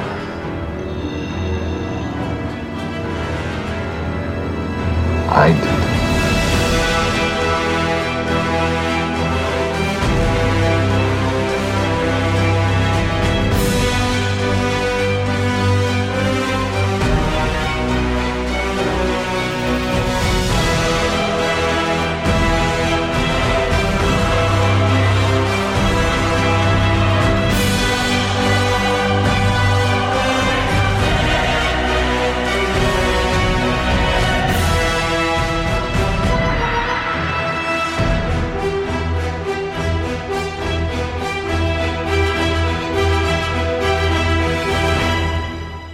Voltar aqui no episódio 5, Ah. é, que a gente precisava, a gente tá indo pro Boba Fett de novo, mas vamos falar aqui sobre o Obi-Wan. O quinto episódio, ele é foda, que é lá em Jabim, onde eles fugiram, ah, ficaram ali na junto com aquela galera que tava toda tentando escapar do mal ali e tal, e a robozinha Lola lá tá com o tracker que a Riva colocou. E tem a batalha sensacional, né? Primeiro da Riva tentando entrar lá, que é quando o Obi-Wan saca que na real a Riva tá querendo se vingar É do matar o Vader, Vader. né? Aí sonhadora pra caralho, né?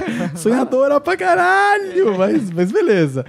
E tem alguns momentos muito interessantes nesse episódio. Primeiro, que é a batalha que, de novo, o robôzinho minerador lá volta É. que a, que a Tala ela toma um tiro e aí ele começa a proteger ela. E é muito sensacional, porque ele morre ali também, né? Ele é baleado no nível de que a armadura dele não consegue, e por causa deles, eles explodem aquela entrada e bloqueiam um pouco o, o avanço das tropas É. até o Vader chegar. Nossa, aí o Vader chega, mano. Ele, ele para a nave no ar, ele rasga como se fosse papel. É. Mas aí, aí sai uma outra, assim, logo depois. Primeiro, é foda ele entrando. Que aquelas portas que tava todo mundo dando tiro de bazuca pra tentar abrir, ele faz um e a porta abre, né? E aí tem o lance da nave. É foda demais a cena dele segurando a nave e não indo embora. Mas que porra é a outra nave que sai de onde? De onde sai aquela Exato, nave? porque eu, eu, não- eu não revi o episódio, mas não parece que tem outra ali embaixo também. Não, eu não entendo. Cara, eu vi, eu vi, eu revi essa cena, porque eu fiquei incomodadíssimo É. com isso. Ela aparece no fundo, desfocada. Ai, assim, os caras são totalmente desfocada. sacana. Não, mas no fundo, pousada, ela tá no chão, ela tá. Pousado, tá no chão, tá no chão. Ah. É que se você olhar ali rápido, você nem.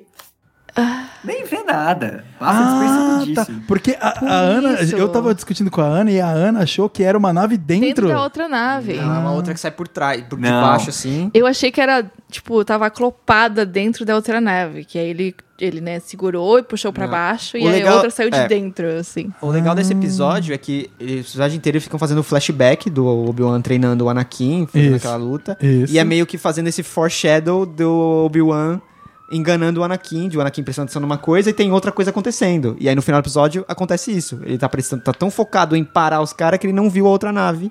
E aí saiu. É, é, tipo, foi esses dois paralelos, assim, mostrando que o Anakin não mudou muito ainda. Pode crer. Ele sempre foi meio assim, focado em ganhar, ganhar, ganhar, ganhar. E não via outras coisas que o Obi-Wan tava fazendo. Tanto que no final da lutinha deles lá, no, quando eles estão treinando, o Obi-Wan rouba o sabre dele. E, e aí no final mostra a mesma coisa. Que Ah. ele- é meio que o Obi-Wan lembrando, tipo, cara, como que eu posso é, vencer o Anakin na. Porque na, na porrada cabeça, não vai assim? ser, É, né? Na porrada não vai ser, vai ser na, no sangue no olho. Ele tá Sim. tão focado em uma coisa só que ele não viu. Nossa, eu não vi que tinha essa nave desfocada, Salto. Eu também não, vi. você salvou o episódio pra mim, obrigado. rever. É, salvou. É, eu só vi na segunda vez, cara, porque eu tive que rever É. essa cena pra tentar ver se tinha alguma coisa, porque eu achei muito paia na primeira vez. A gente reviu e não conseguiu. Não vi, eu não reparei. Eu acho que eu tava tão focado que nem eu ver. Acho que se eu fosse Jedi, eu ia virar um Vader, então É. eu não vi também, cara. Aí tem a batalha dele contra a Riva, que é um- praticamente uma lição ali, É, né? né? nem, dá pra chamar uma batalha. acho. É, é, não. Mas é assim, é incrível. Primeiro que ele nem tira o sabre de luz dele. Mano, só pra te contar aqui, eu tô ligado o que você tá fazendo desde o início.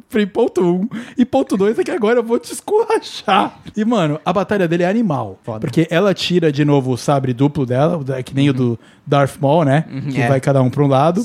Só que é o. O pirocóptero. O gi- giratório. Isso. E aí ele para o pirocóptero. O pirocóptero girando lá, ele, ele só usa a mão, né? Pra resolver as É, coisas. sim, sim. Que é o jeito mais foda, do Foda, Vader. lógico. Porque ele é meio. Como ele é robozão, ele é todo meio, né? Todo meio quadradão.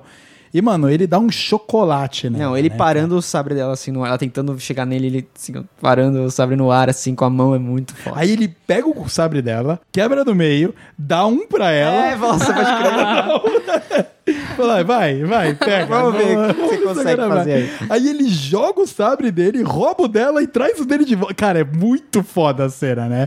Eu vendo aquilo, virei e falei, caralho, aí sim, mano, esse é o Vader que a gente quer ver. É, eu achei muito animal, porque eles trazem aqueles princípio de luta de samurai, onde o cara que ele é pica das galáxias, ele não precisa desembanhar a, a espada dele pra lutar. Aí enquanto o outro fica ali tentando cortar de qualquer jeito, ele só vai desviando, conseguindo lidar com a situação, ap- aproveitando os momentos de fraqueza ali pra rebater de volta. Então isso eu achei mais é, magnânimo é, trazer isso como um poder do Vader. Tipo assim, olha, eu sou tão foda que eu não preciso tirar minha espada. Não preciso tirar meu lightsaber pra lutar contigo. Eu consigo te derrotar só com a força. Isso achei animal, animal mesmo. E depois que ele, né, deixa ela de joelho lá, ele mais uma vez ataca ela, mete o, o sabre de luz lá no, Na barriga. na barriga, estômago. né? E aí a gente descobre que o grande poder do lado negro é ninguém morrer, né? E ninguém morre. morrer. Ninguém, Ninguém morre, morre cara. no lado ninguém negro. morre, mano. Ela tomou duas vezes o sabre na barriga e nenhuma das vezes ela morreu, né? Ela tomou quando criancinha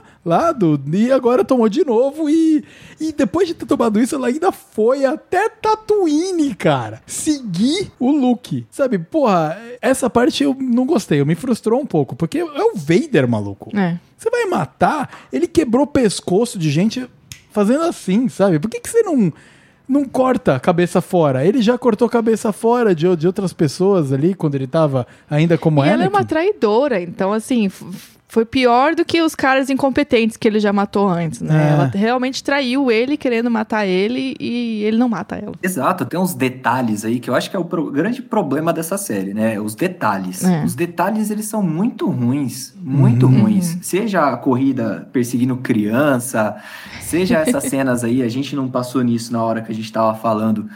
É, mas o próprio tiroteio que tem nesse episódio, cara, tá a 3 metros de distância, os Ninguém caras Não estão acerta acerta ninguém, ninguém. cara. Ninguém- Eles só acertam o robô, que é a prova de balas. É a única coisa que eles acertam. Exato. É que daí eles acertam demais e o robô morre. Ma- Mas é a única coisa que eles acertam. E a Tala, que morre também, né? É. E isso que é frustrante, né, cara? Porque é uma série que eu tava até comentando com a Ana, ela não liga nada a lugar nenhum. Uhum. Então é só uma história. Só que você sabe que não vai ter nenhuma grande consequência com os personagens principais na história, porque a gente sabe que eles aparecem depois. Exato, é. Você sabe que ninguém vai morrer ali, pelo menos dos principais, não tem como acontecer algo muito drástico com ninguém, né? Mas a própria Riva, cara, a hora que ela tá conversando com o Obi-Wan, que o Obi-Wan tá convencendo ela pra trair o Vader, né? Que é o momento certo, porque o, o Vader vai estar obcecado em conseguir o Obi-Wan. Ela- Eles estão conversando no meio de todos os Stormtroopers, cara. Enquanto eles estão conversando ali na parede, você fala, tudo bem, é uma conversa mais baixa, né? E eles estão, os Stormtroopers estão longe. Ou até conversando pela força, né? Sabe? Às vezes eles É, até você se- fala, não, é. tá bom. Aí dá, até dá pra rolar um- uma, um- uma descrição aí e superar isso. Mas na hora que eles estão no meio, eles estão conversando abertamente entre todos os troopers ali, aí você fala, cara, tem que relevar muito, sabe? É quase tipo um. "Ó, eu vou. Eu vou atacar o seu, seu chefe, tá bom? Aí, tá bom, tá bom. Então vamos ficar aqui só entre nós, beleza? Beleza. E os Stormtrooper ali do lado, sabe? Oh. Exato, exato, cara. Isso aí eu achei bem. Mas a visão que eu triste, tenho assim. do- dos Stormtroopers é que eles não pensam por eles próprios, assim. Pra mim, eles estão sempre esperando ordens ou treinados pra certas situações. Então, talvez eles é, estão só- tão focados na missão ali que é guardar ali, né, ela e tal, e só reagir às situações que realmente às vezes eu acho que eles dão um zone out assim da situação e não estão realmente escutando. Mas essa é a minha visão dos Stormtroopers. Não, né? mas isso Mas a prova que cena- você se converteu a uma fã de Star Wars. Que que você eu tá não- eu não acho que tentando. eu converti, não, mas- não, mas é isso que não. um fã de Star Wars faz. Desde da década Justifica, Eu tô- justifica. Fica. Eu tô tentando me converter a mentalidade dos Stormtroopers, que eles são clones e pra mim eles não são realmente seres super inteligentes. assim. Não, não são. é. Então, aí que tá, mas nessa etapa eles já não são mais clones. Eles são recrutados, né? Eles são clones antes da, do Império. Ah, Enquanto rola Clone Wars, eles são clones, mas depois até tem uma, uma parte bem legal de um seriado novo que saiu que chama Bad Batch. Eu ouvi falar bem disso aí, cara. É animal, Tá na animal, Disney é Plus muito legal. também. Tá na Disney Plus essa parada. hum.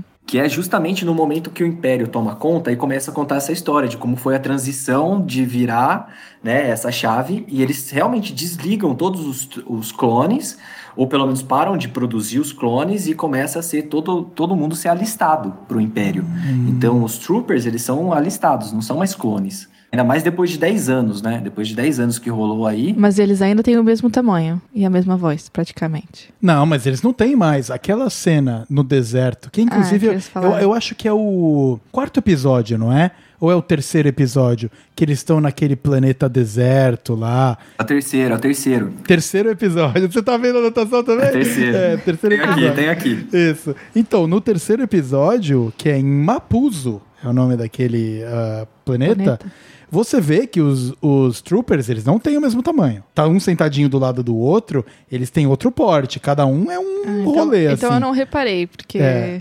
realmente. Mas não deixa claro mesmo, não deixa claro mesmo. Então, eles não são mais clones. Não, O que é pior ainda, deles também fazendo, ó, vamos sacanar aqui que... É, não, Gente, aí não tem como passar pano.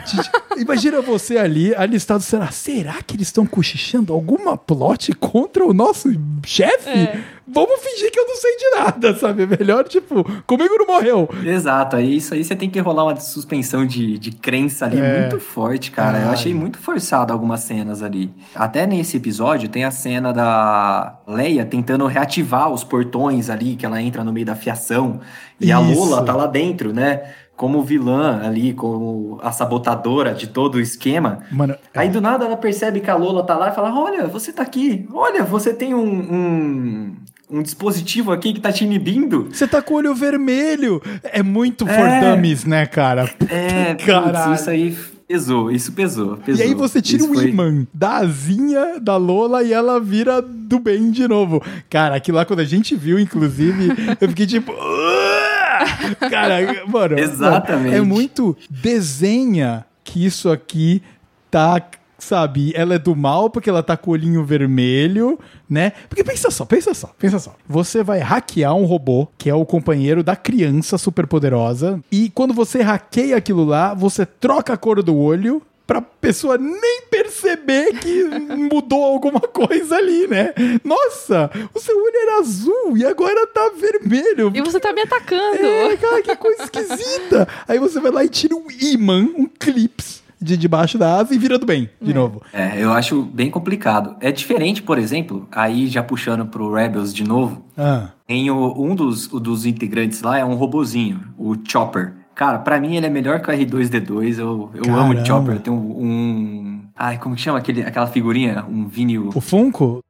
Funko, eu tenho um Funko do, do Chopper que eu acho ele fantástico. Eu acho ele um robô maravilhoso. Que da e tem hora. várias missões do Rebels que eles vão e tentam se infiltrar no Império. Então, pra se infiltrar no Império, eles vão, eles pintam o Chopper pra ficar nas cores do Império, pra conseguir fazer ele se infiltrar, sabe? Aí você fala, cara, faz sentido, tem tem uma puta construção pra ele ficar ali, né, conseguir se infiltrar. Aí entra nessa do, ah, colocamos ali um botão inibidor no na Lola, o olho dela fica vermelho, porque fica super discreto.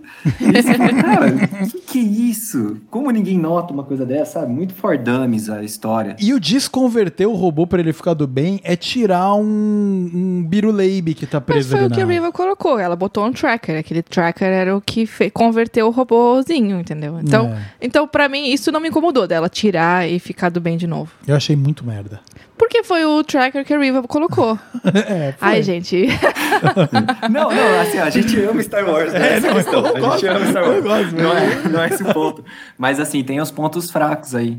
Uma outra ponta solta do episódio foi a mensagem do Organa, né, do senador do pai da Leia, pro Obi-Wan. Ali, tudo bem, você entende que vai ser o, o ponto que vai levar a Riva pra ir pra Tatooine e tudo mais, mas você fala, Ok, mas qual que é o ponto? Porque ele falou que ia pra Tatooine pra cuidar do Luke. Porque aparentemente ia ter, tava rolando algum problema ali que ele ia ter que cuidar do Luke. Mas aí não aparece problema nenhum, ele não aparece em Tatooine. É. Eu fiquei nisso esperando isso acontecer em algum momento no último episódio. E o que, que ele vai fazer cuidando do Luke? O que, que ele vai cuidar do Luke, cara? É tipo. o que Exato, que ele vai isso, fazer? isso, isso foi outra ponta solta absurda, assim, que eu É. achei, eu fiquei. Foi só uma desculpa pra levar a Riva pra Tatooine, né? É, mas aquilo é tosco pra Exato. caceta. Que desculpa tosca, meu Deus do céu. É. Porque a Riva nem precisava ter ido É pra furo Tatooine. de edição, gente. É. Então, por exemplo, se. Roteiro, aí, aí já entrando no último episódio, né? Se aparecesse o Organa indo lá e dando. resolvendo com a com a Riva na hora que a Riva aparece, Uhum. porque ele tava lá, eu acho que tudo bem, aí eu aceitaria que tinha essa desculpa que ele foi lá cuidar do menino por qualquer motivo, né? Que seja. Mas ele ia aparecer lá. O que me deixou bolado foi. Apareceu essa mensagem, ele falou que ia lá cuidar, e no fim ele não apareceu em nenhum momento lá. É. É, foi simplesmente, realmente, uma desculpa pra Riva ir pra lá. E é engraçado porque no começo ele tira o Obi-Wan de Tatooine de cuidar do Luke pra salvar a Leia. É, pois é. Então ele tá, tipo, cagando pro Luke, na real. O foco dele é a Leia. É a Leia. Ah, E ele tá certo, ele tá certo. Assim como o foco do Obi-Wan é o Luke, o objetivo dele é cuidar da Leia. Uhum. Tipo, pra como se ele, a Leia fosse filha dele Sim. e pra treinar ela a ser uma senadora, absolutamente nenhum traço de Skywalker ali. Que o nome Skywalker morreu com Anakin. Esse era o objetivo. E do nada, do nada, ele resolve ir lá cuidar do Luke. Do nada. Só que não foi, no caso. E não foi, é exatamente. é, realmente, é muito foda. E, aí, e ele fala assim, né? Ele fala for dummies, né?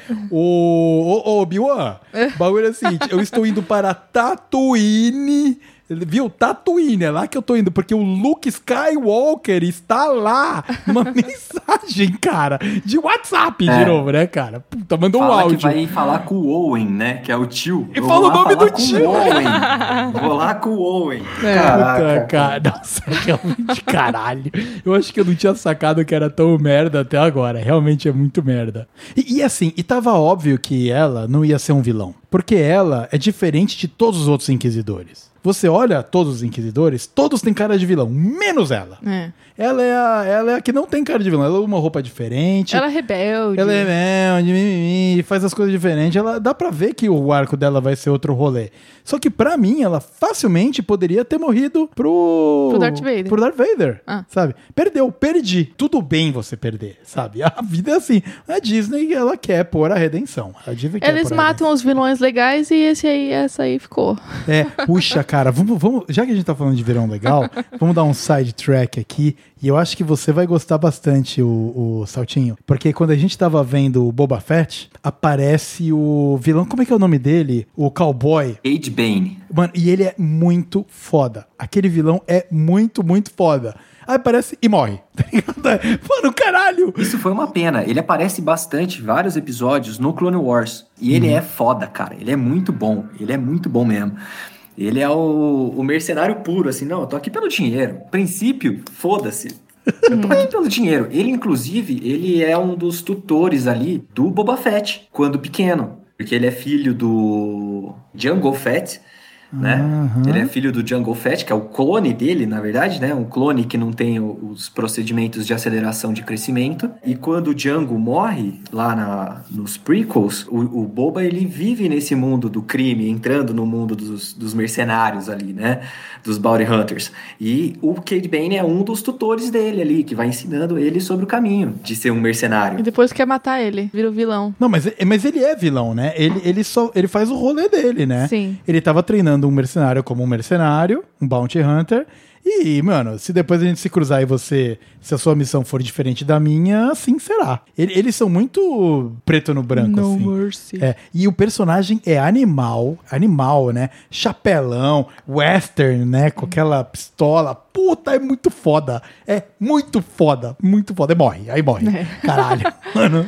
Tem um vilão, cara, que ele aparece no Rebels, que é o Grand Almirant Traum. Existe uma trilogia de livros que, quando a Disney comprou, ela descreditou essa trilogia. Não é canônico mais, então. novos. Te tiraram Então, ele era canônico na época do George Lucas, Ah, mas quando a Disney comprou, ela falou: não, isso aqui vai virar Legends, não vai ser mais canônico. Que é os livros do Zimuth, eu acho que é esse o nome, se eu não me engano. É, e conta o arco depois do Império, né? Depois que o Palpatine cai, como que se desenrolou o Império, como que foi a história do Luke, da Leia, do Han Solo. E o Thrawn, ele é o, o novo Imperador. Ele é o cara que vai assumir esse império depois. E ele não é Jedi, ele não tem poder, ele não é Sith, ele não tem nada, ele não tem força. Mas ele é inteligente pra caralho. Ele é o grande vilão do mal, ele é o Walter White do, do Star Hum, Wars, sabe? E eu acho ele animal. E no Rebels ele aparece como ele se fosse um comandante, né? E aparece ele, ele é o grande vilão do Rebels, no fim das contas. No começo aparece o- os Inquisidores é, lutando ali, perseguindo o Kanan e o Ezra, que são os, os dois Jedi ali que tem no grupo. Mas mais pra frente vai aparecendo esse Traum, que ele tá liderando essa perseguição, a, a rebelião, né? E ele vai adotando as estratégias. Ele fala: Não, tudo bem, eu perdi essa batalha, mas eu descobri mais sobre o meu inimigo. Eu sei que quem lidera essa equipe é uma, é uma alien ali do sistema tal, porque ela tem essas características de, de conduzir a frota dela, sabe? Então ele vai adotando e pegando as estratégias ali. Ele é bem inteligente na hora que ele vai desenvolvendo as tramas dele. E eu acho Legal. ele animal. Eu acho ele melhor, o melhor vilão que tem da, de toda a saga Star Wars. Eu acho ele. Eu tô louco pra ver ele aí no Ahsoka Tano. Ah, e e ele provavelmente vai entrar então na história da Sokatano. Isso, porque no final do Rebels, aí já te dando spoilers aí pra vocês, se vocês quiserem assistir Não, em algum bem. momento. Não, pode falar, não tem problema. É, ele junto com o Ezra Bridger, que é o garotinho que é protagonista na história, Aham. eles vão parar em um vértice temporal lá e somem. E a Soca, junto com a Sabine Wren, no finalzinho do seriado do Rebels, elas vão atrás de achar tanto o Ezra quanto o Traum, aonde que eles foram parar. E na hora que a Soca aparece no seriado do Mandaloriano, ela vai atrás da mulher lá que tem a, a lança de, de Pasca, Uhum. ela pergunta, não, cadê o seu comandante? Cadê o Traum? E ela tá caçando o Traum pra saber aonde que eles estão. Ah. Então, no seriado que vai vir agora, provavelmente vai aparecer o Traum. É, E, e o dela também tem uma possibilidade de realmente ser muito interessante, porque cai no mundo aí do Mandaloriano, que é uma história, cara, que tá um pouco mais descolada desse pilar central aí de Skywalkers, Darth Vader e Palpatine e, essa coisa tão, mano, gigante que são esse pilar. Quando você vai para essas histórias mais paralelas, eles inclusive têm mais liberdade e você não sabe o que vai acontecer, porque são outras paradas rolando, né? E é por eu acho que é por isso que pra mim, puta, Mandalorian acertou na veia. E acho que então Sokatano vai ser. Você sabe quando sai uh, Sokatano? É, não tem data ainda não. Bom, a gente tem que falar do episódio 6 ainda, né? É isso, temos, temos mesmo. a gente ficou viajando aqui na história. Então estamos ansiosos aí para a série de Ahsoka para ver, né, como é que vai ser isso aí. Mas vamos falar agora sobre o episódio 6, que é o fechamento do arco do, do Obi-Wan, aonde tem o conflito final. Então, na verdade, a história do último episódio é muito simples, né? É o, o Obi-Wan virando numa maneira muito semelhante ao do Luke no episódio 6. Porque o Luke também vira e fala: Ixi, eu tô comprometendo a missão ficando aqui, né? Eu não deveria estar aqui, porque ele tá sentindo que eu tô aqui. E foi a mesma coisa que o Obi-Wan faz também, né? Ele vira e fala: ele, Eu tô sentindo ele. Se eu tô sentindo ele, ele sabe que eu tô aqui também.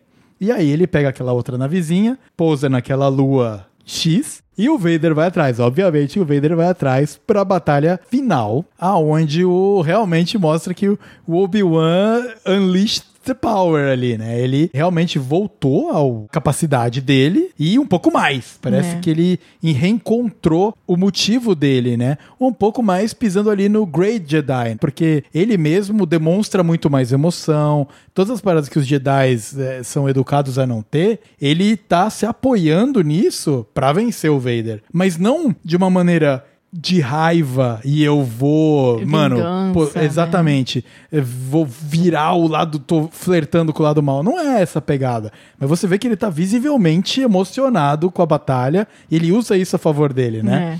E a batalha é maravilhosa contra o Vader no episódio Usando 6. a força, né? E é isso que é legal, né? É. Porque eles lutam com os sabres, mas com a força também. Que é uma outra crítica que os velho pai de Star Wars sempre tem. e ele fala, mano, vocês são mó foda. Por que, que você só tá usando sabre, cara? Usa, usa tudo ao seu redor, né? E eles usam, e é muito maneiro. É. E foi, foi a primeira vez que você viu de novo, né? Agora a luta Obi-Wan pica, É. né? Com o Vader pica É, também. ali foi muito mais razoável, vamos dizer assim, o uso das forças, né? Tipo, é, realmente deu pra ver que os dois, na, na full capacity, né? Na sua capacidade maior, É. e realmente lutando um contra o outro, usando a força, usando os sabres e, né, toda a agilidade deles. Então foi muito mais interessante do que aquela primeira. Humilhação. É, a primeira batalha, a Essa humilhação humilhação do. Obi-Wan quando ele foi arrastado nas chamas. E é legal, né, Salto? Porque você coloca essas duas batalhas em contraponto, a maneira que eles estão segurando o sabre de luz, a maneira que eles estão se postando é completamente diferente. Na batalha do episódio 3, meu, você vê que o, o Obi-Wan tá segurando o sabre de luz como se ele nem soubesse, lembrasse direito como usar a parada. Era um porrete de luz, quase, cara. Ele tava segurando como se fosse um porrete de luz. Né? Exato. Não, era uma, não era uma espada, algo digno, né? Não, é, e, e- e já no quarto, ele começa a batalha já fazendo aquela pose, né? De mão pra frente, fazendo, cara, eu tenho absolutamente o controle, Controle do que de eu tô tudo fazendo, aqui. É, é muito pica, muito foda. Exato, aí ele pega, faz a postura, vai lá, desce o cacete no Vader, que você fala, caralho, é isso aí, agora sim, né, a luta, que esse é o paladino, né, voltou É. o paladino, né, ele, Voltou, o lutador, o guerreiro, né, ele vai dar um pau no Vader, aí ele usa as próprias pedras que o Vader tinha mostrado, né, como usar, digamos assim, fala, não, eu consigo usar os recursos ao meu redor também, usando a força, então ele vai joga todas as pedras no, no Obi-Wan, ele fala, não, também, eu consigo fazer isso e faço melhor que você. Aí ele fica tirando as pedras no, no Vader, o Vader não conseguindo se defender ainda, meio embasbacado e meio congelado pelo pânico ali do, do velho mestre dele ter voltado, né, a, a toda a capacidade ali, e tá levando uma chacota. um- E aí é legal de ver realmente que a única pessoa que consegue batalhar contra o Darth Vader é o Obi-Wan, que é o mestre dele, que conhece toda a capacidade do Darth Vader, mas também os pontos fracos. É, não, Então puta, ele usa total. isso a favor, né? Exatamente. Deixa claro o que ele tá usando. É. Que a série fica voltando nos combates deles quando eles estavam treinando pra exatamente mostrar que realmente o Vader, o Anakin, ele é mais forte no Uhum. poder da força. Mas o Obi-Wan é muito mais sábio no Paranauê todo, É. né? E ele conhece o, o padawan dele, o- conhece o aluno dele. E aí tem o grande lance do Vader dar o punch na terra lá, coloca o, o Obi-Wan no buraco, tapa ele cheio de pedra e vai embora.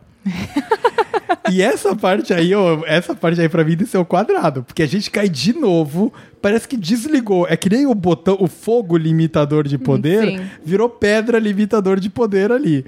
Porque, mano, o Obi-Wan tá usando um poder absurdo pra não ser esmagado por pedra. O, e o Vader desliga e fala, ah, morreu, pronto. Como assim, você não consegue sentir ele ali? É. Né? Cara, e ele tava tipo uá, segurando as pedras com toda. Não é nem que ele tava no modo ah, incógnito, sabe? Ai, tipo, não- ninguém vai saber que eu tô aqui. Ele tava usando todo o poder dele pra não ser macetado. Eu não entendi porque que o Vader simplesmente vai embora. Foi que nem o fogo limitador de poder. É, de novo, né? As coisas de Star Wars Os furos, né? É. É, ou não ter arrancado a cabeça da Riva, né? É, É. Assim, são pontos que você fala, pra quê, né? Pra que não se justificar que realmente morreu, né?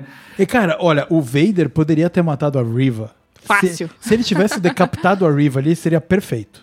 Porque encaixa na, na pegada que o Vader tem feito, as rolês dele. E o Vader mata todo mundo nessa É. Todo mundo que ele encontra e desafia ele, ele mata. É. Quem não desafia ele, ele mata também. É, por isso que ficou muito vago da, da razão dele não ter matado ela. Não tem motivo pra ele não matar ela. Mas é o, é o Star Wars que desliga o poder É, dos caras. é, É foda.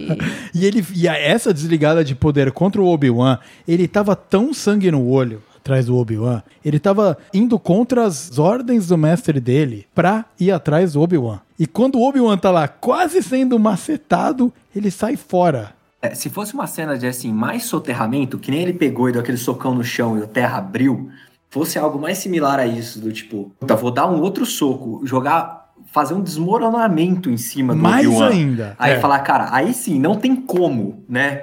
Se fosse aquela cena que você olhasse e fala, beleza, não tem como ele ter sobrevivido a isso e o Vader ter ido embora, aí você conseguiria até acreditar, né? Mas ele pegou, jogou umas quatro pedregulho ali em cima, falar, ah, beleza, tá bom, morreu, vou E embora. nem, e nem tentou usar força pra dar uma macetada a mais, assim. Sabe quando você mata a barata, que você mata e depois você maceta meio torcendo o pé assim, pra ter, pra ter certeza que morreu, sabe? Porque não é só dar o tapinha e ela fica ali. Você, cara, você gira o pé, né? Não fez, não fez. Não macetou, cara. Não macetou. E eu não sou nem Jedi. No fim, o Obi-Wan foi lá, se, conseguiu segurar aquele monte de pedregulho que tinha caído em cima dele, O que é Ele foda. descobriu ali. É, o ele- foi foda, foi foda, foda. Aí ele teve aquela reflexão do tipo, cara, se eu morrer agora, ferrou, né? Eu tenho as pessoas que eu tenho que defender, eu tenho que ter um ponto de oposição a esse toda esse- essa situação, né? Aí foi que aflora de volta a força nele e ele expele todas aquelas pedras e vai de frente com Aí sim a, a, a luta justa entre Obi-Wan e, e Vader, né? E é maravilhosa, porque o Obi-Wan, a sabedoria dele pra caceta, né? Ele não vai ganhar na porrada franca. Então ele vai lá e debilita o Vader, quebrando ali o aparelho respiratório dele ali, né? Tecnologia. É, então, cara, quando ele tirou o suporte que mantém o Vader vivo ali, o suporte de respiratório, ele enfraquece o cara demais. E ali, mano, ali é só o Vader só tomando porrada depois daquilo. E aí ele toma o sabre no olho. É no do- capacete, né? é, no capacete, né, que corta metade do capacete. E a gente descobriu hoje, Salto, fazendo a nossa lição de casa, que isso acontece, eu acho que é no Rebels, que acontece contra a A Sokatano. Né? Com a Sokatano, cara. É, que cara. até ia colocar isso na hora que eu chegasse o momento. que você falou aí que a única pessoa que bate de frente com o Vader é o Obi-Wan. Não só, a Não só. Soka também, cara. Nossa, é uma luta. Eu acho que é o melhor episódio, cara. O final da segunda temporada do Rebels é animal. Mas também, mas como você falou, a Sokatano era a aprendiz do Vader. Do, Do sim, do Anakin. Vader, do Anakin, É, né? isso, Do Anakin. Então, assim, É são isso. as duas pessoas que estavam em conjunto com ele, que realmente conhecem quem é a pessoa, né? Ah. Então são as únicas Exato. pessoas que conseguem bater de frente com ele. Exato. E assim, a cena aí, é, leituras pessoais, né? É, a cena da Soca no desenho, cara, ela lutando, porque a cena é igualzinha, cara, abrindo o capacete, aí o Anakin começa a falar meio que misturada a voz de Vader com a voz de Anakin. Então você fica, caraca, velho, e aí, ele tá bom, ele não tá bom, mas a- tem aquele sentimento da Soca de, de, não, ele é, ele é, ele tá ali ainda, ainda é o, o meu ex, é, meu ex... Mestre, no caso da Soca, É, né? meu ex-mestre, isso, é a palavra que tava querendo. Obrigado, Vitão. é, é o meu ex-mestre, ele tá ali ainda, existe o Anakin. O que eu acho que foi um ponto de ouro aí na discussão, quando teve com o Obi-Wan. Tipo assim, ele, o Obi-Wan teve esse sentimento do tipo, não, o Anakin ali, ainda tá ali dentro, aí o Vader vai e fala, não, eu matei o Anakin, não foi você que matou ele, né? Que eu acho que é um ponto bem foda da- dessa, dessa cena como um todo. Isso é, que ele foda. falou assim: você não falhou, né? Não, você não falhou, eu matei o Anakin, né? É, puta, É, isso é. Nossa. Isso eu achei foda, cara. Não tem na cena da Soca, não tem na luta com a Soca, né? Mas tem na cena com o Obi-Wan, eu achei foda. Isso eu achei um ponto-chave muito legal mesmo. E eu acho que é isso que libera o Obi-Wan a voltar a se reencontrar e realmente ir pro próximo nível, de finalmente conseguir se conectar com o Qui-Gon. Porque ali ele descobre, caraca, é realmente eu, eu fui aonde dava e não fui eu que criei o Vader. O Vader, ele se apoderou da personalidade em cima do Anakin. Puta, mostra que ele carregava o trauma, né, de ter criado o Darth Vader. Depois que ele descobriu que o Vader é o Anakin, ele entrou naquela culpa absoluta e aí ali ele se liberta disso, né? E vai pra Tatooine salvar o Luke, que não precisa ser salvo, porque a, a Riva foi lá aleatoriamente pra atacar o Luke, mas peida na tanga e não vai nada. Inclusive, mano, eu não, eu não entendo, porque, porque não precisa ter aquilo, cara. Não precisava, não precisava. Eu não entendo o essa motivador. urgência do Obi-Wan voltar pra, pra Tatooine, não precisava ter essa urgência. É. Dele voltar pra Tatooine e salvar o, o Luke, sabe? Não precisava disso. É, não, e ele sente na força assim, ele fala: hum, tem alguma coisa errada com o Luke, vou lá. E ele chega no momento, assim, sabe? Que as coisas. Mas eu acho que também foi uma razão pra trazer ele de volta pra Tatooine e fechar o ciclo. Porque o episódio acabou logo depois. Não, mas ele. não- Mas, mas gente, não precisava. Porque, não precisava, porque a missão original dele é cuidar do Luke. Sim. A Leia tá em segurança de novo. Ele tá em paz com o rolê Vader. Mano, vamos Mas é que voltar. o tio, o tio do Luke falou assim: você nunca mais apareça aqui. Ele não segue o que o tio do Luke fala o tempo todo. Ele vai. Ele, ele, cara, ele não segue, não segue. Ele não segue. É, talvez seja o ponto do, do tipo assim, eles querem introduzir novos personagens para eles poderem desenvolverem em outros momentos, Uhum. né? Como foi o caso do capitão lá da, da liga da, da rota da luz. O cara fodão lá, né, cara? É, pode- isso, isso. Porque assim, cara, podia ter, podia não ter, caguei, sabe? Tipo assim, não precisava ter ele. E é o ponto que eu tava até. A gente até discutiu isso, que eu tava pesquisando aqui algumas coisas antes de, de começar o episódio. Poderia ser o pessoal do Rebels. Podia ser a, a Capitã Syndulla, podia ter sido o Kanan, que são os personagens do Rebels, que estão ajudando nessa fuga dos Jedi, na consolidação da rebelião. Poderia ter sido eles, mas não. Escolheram colocar esses personagens novos, que não, nunca tinham aparecido em lugar nenhum. Aí talvez seja essa questão de. Ah, querem colocar esses personagens para poder explorar eles em alguns outros momentos. Então é o caso desse capitão, é o caso da Riva. Não sei se em algum momento ela vai aparecer. Nunca apareceu em desenho nenhum, em seriado nenhum, em jogo nenhum, inclusive. Mas será uma personagem que vai ser explorada em novas circunstâncias aí? Talvez seja esse o ponto. Por isso que quiseram fazer esse arco forçadíssimo, mas quiseram fazer esse arco dela aí se redimindo, né? É, mas, mano, é uma redenção que ninguém quer ver, cara. Porque ninguém se importa com ela, na verdade. Bom, Eu não me importo. A gente não se importa. Tem gente É. que gostou, É, né? mas, mas assim, beleza, você vê que ela, puta, tá quebrada e ela tem essas questões e o fato dela lutar contra o Vader, pra mim já é redenção o suficiente, entendeu? É, exatamente. Ela luta, perde, morre e beleza. É, se ela tivesse morrido ali, já seria a redenção dela. Tem um monte de Jedi foda que mostra aquela. Meu, logo no primeiro episódio do Obi-Wan, tem aquela Jedi que ninguém nem. Tipo, que foi introduzida ali. Ela luta bem pra caceta pro, Proteger é, os younglings. protegendo Younglings e morre. Cara, é- é- mostrou em uma cena que aquela mina, que era um Jedi que nunca tinha se falado, ela é muito foda. É. Que ela fez a missão dela e morreu, sabe? A da Riva poderia ter fechado assim. Eu só queria falar que a última luta do Vader com Anakin é incrível. Muito foda. É a melhor parte da Foda série. pra caralho. Conseguimos, conseguimos chegar até o final.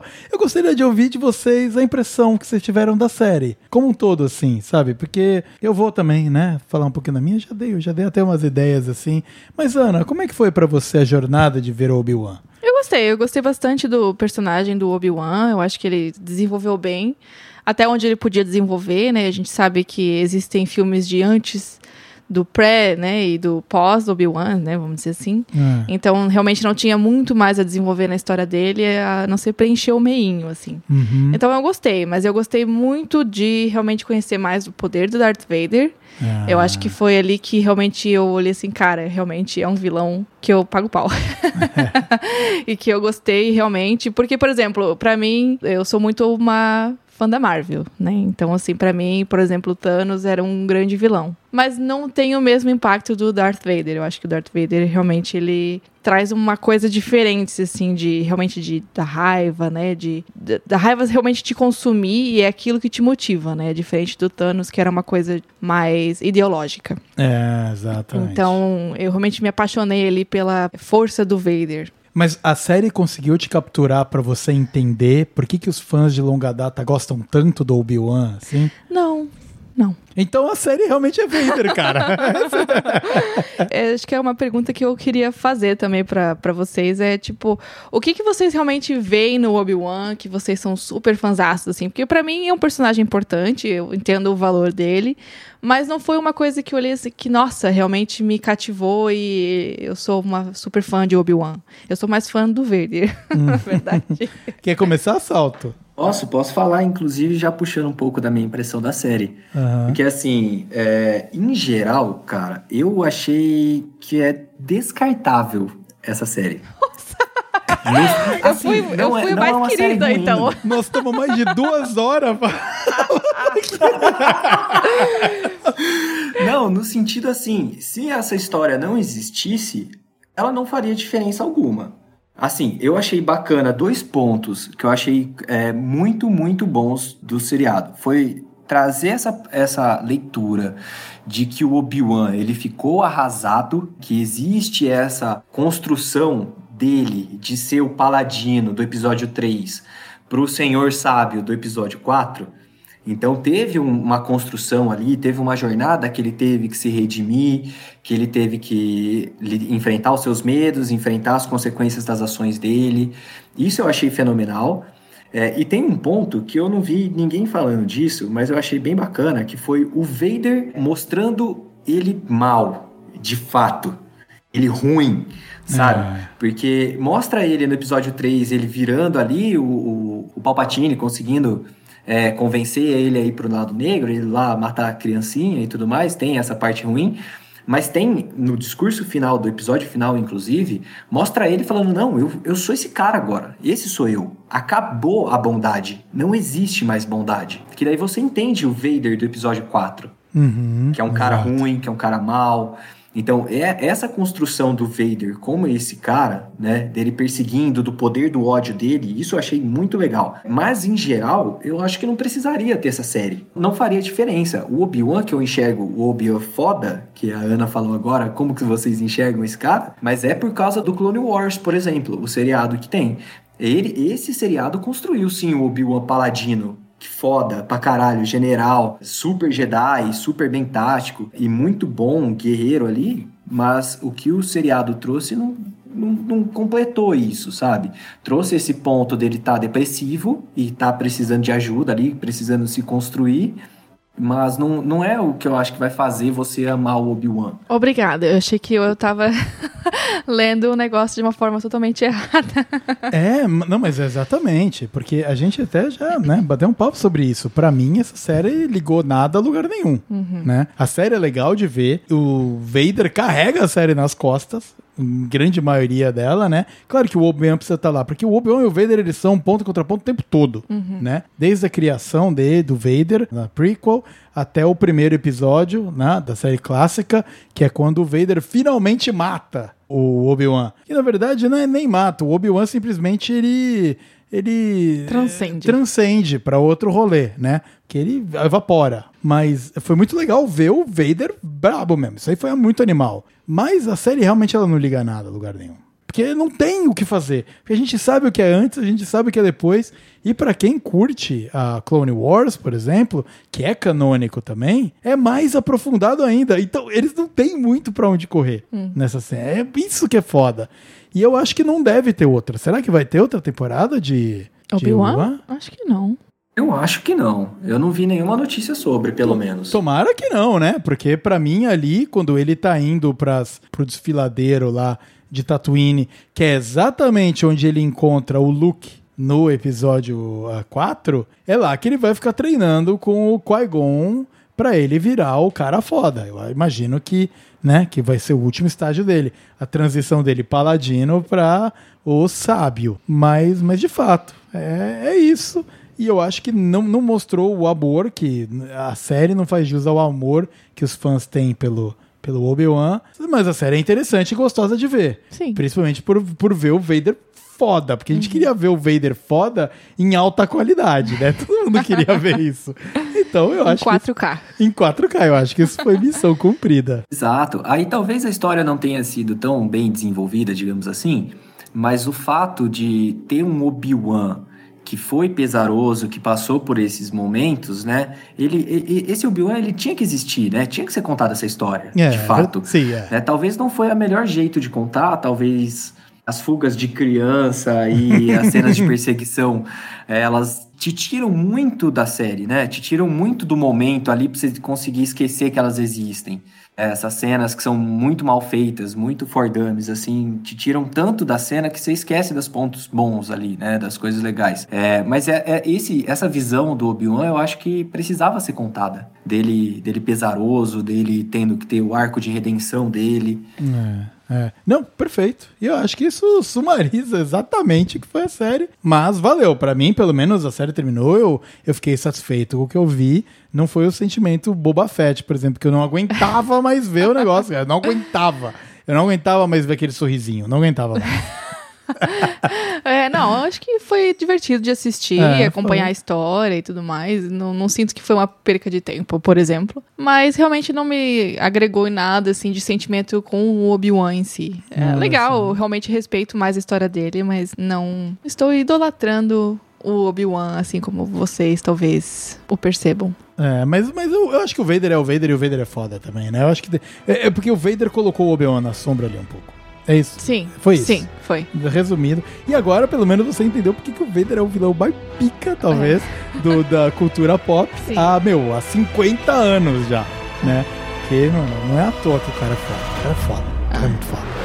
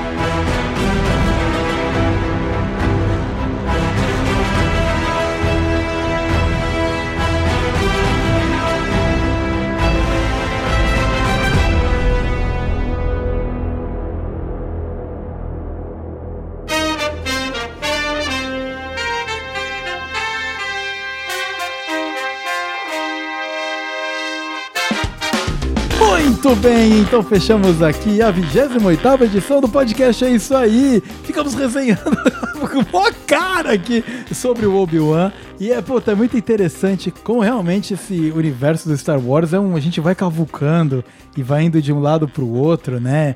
Entre frustrações e coisas que a gente gosta muito.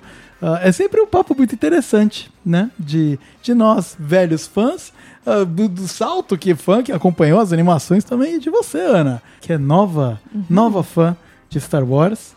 Então eu gostaria de abrir aqui a mesa para as despedidas, começando por você, Vitor, que puta, tá aqui mais uma vez, segunda participação aqui com a gente. Então aproveite este momento para fazer o seu Jabazex, fazer falar o que está rolando aí nas suas produções e coisas que você gostaria de compartilhar com o ouvinte. E muito obrigado por mais uma vez ter participado aqui do É Isso Aí. Vitão, eu que agradeço. Eu sempre adoro falar de Star Wars, ainda mais com pessoas que gostam de Star Wars também.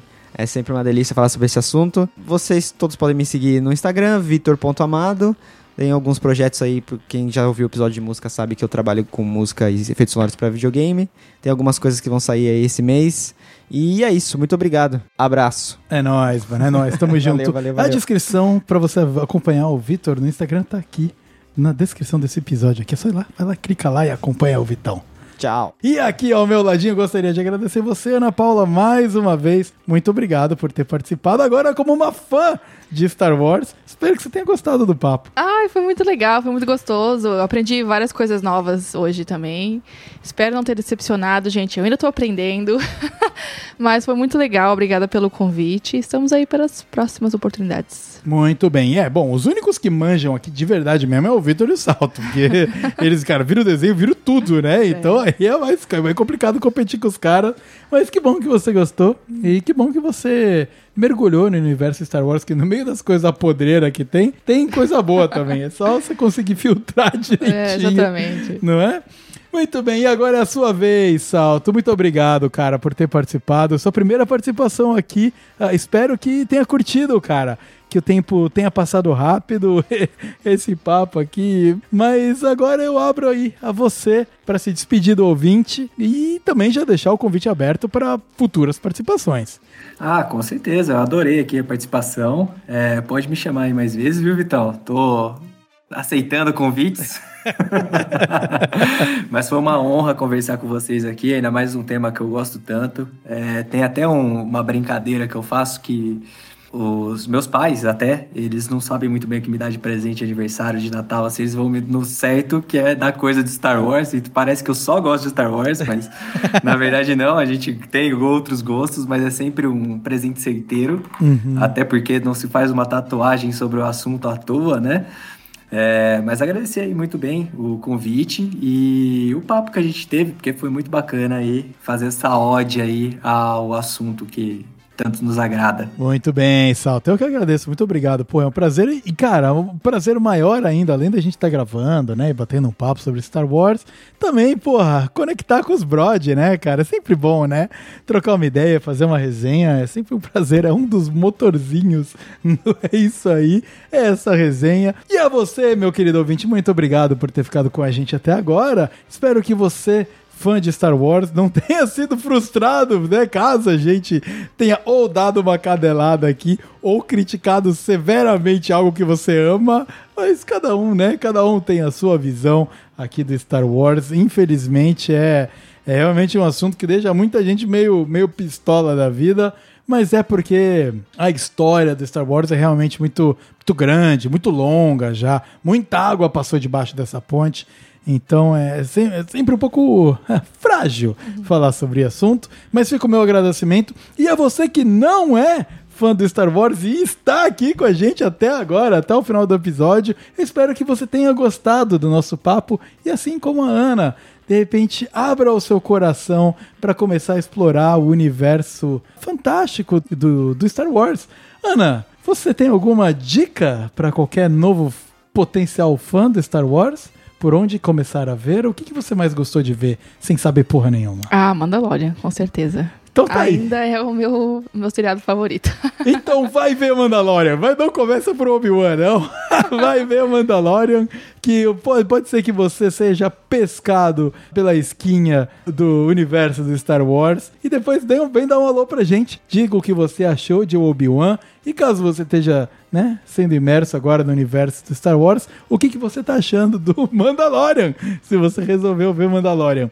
Fica aqui o meu agradecimento. Como sempre, eu gostaria de falar que você deve nos acompanhar nas mídias sociais do Instagram, onde a gente posta tudo que tá rolando aqui. Não é isso aí. Tem música da semana, tem insights do que, que vai rolar no episódio que vem, tem bastidores do que, que tá rolando aqui no, no estúdio de produções do É Isso Aí. Então, fique à vontade e nos siga no Instagram por arroba podcast underscore É Isso Aí e entre em contato com a gente, vem dar um alô! Porque parte do podcast é também a gente fazer novos amigos, né? E estender os nossos horizontes aqui. Fica o meu agradecimento a vocês. O episódio de número 28 sobre Star Wars se encerra agora. Fica o meu grande abraço. A gente se vê no próximo episódio. E tchau, tchau. Tchau, That's y'all so cute. Get. Kenobi.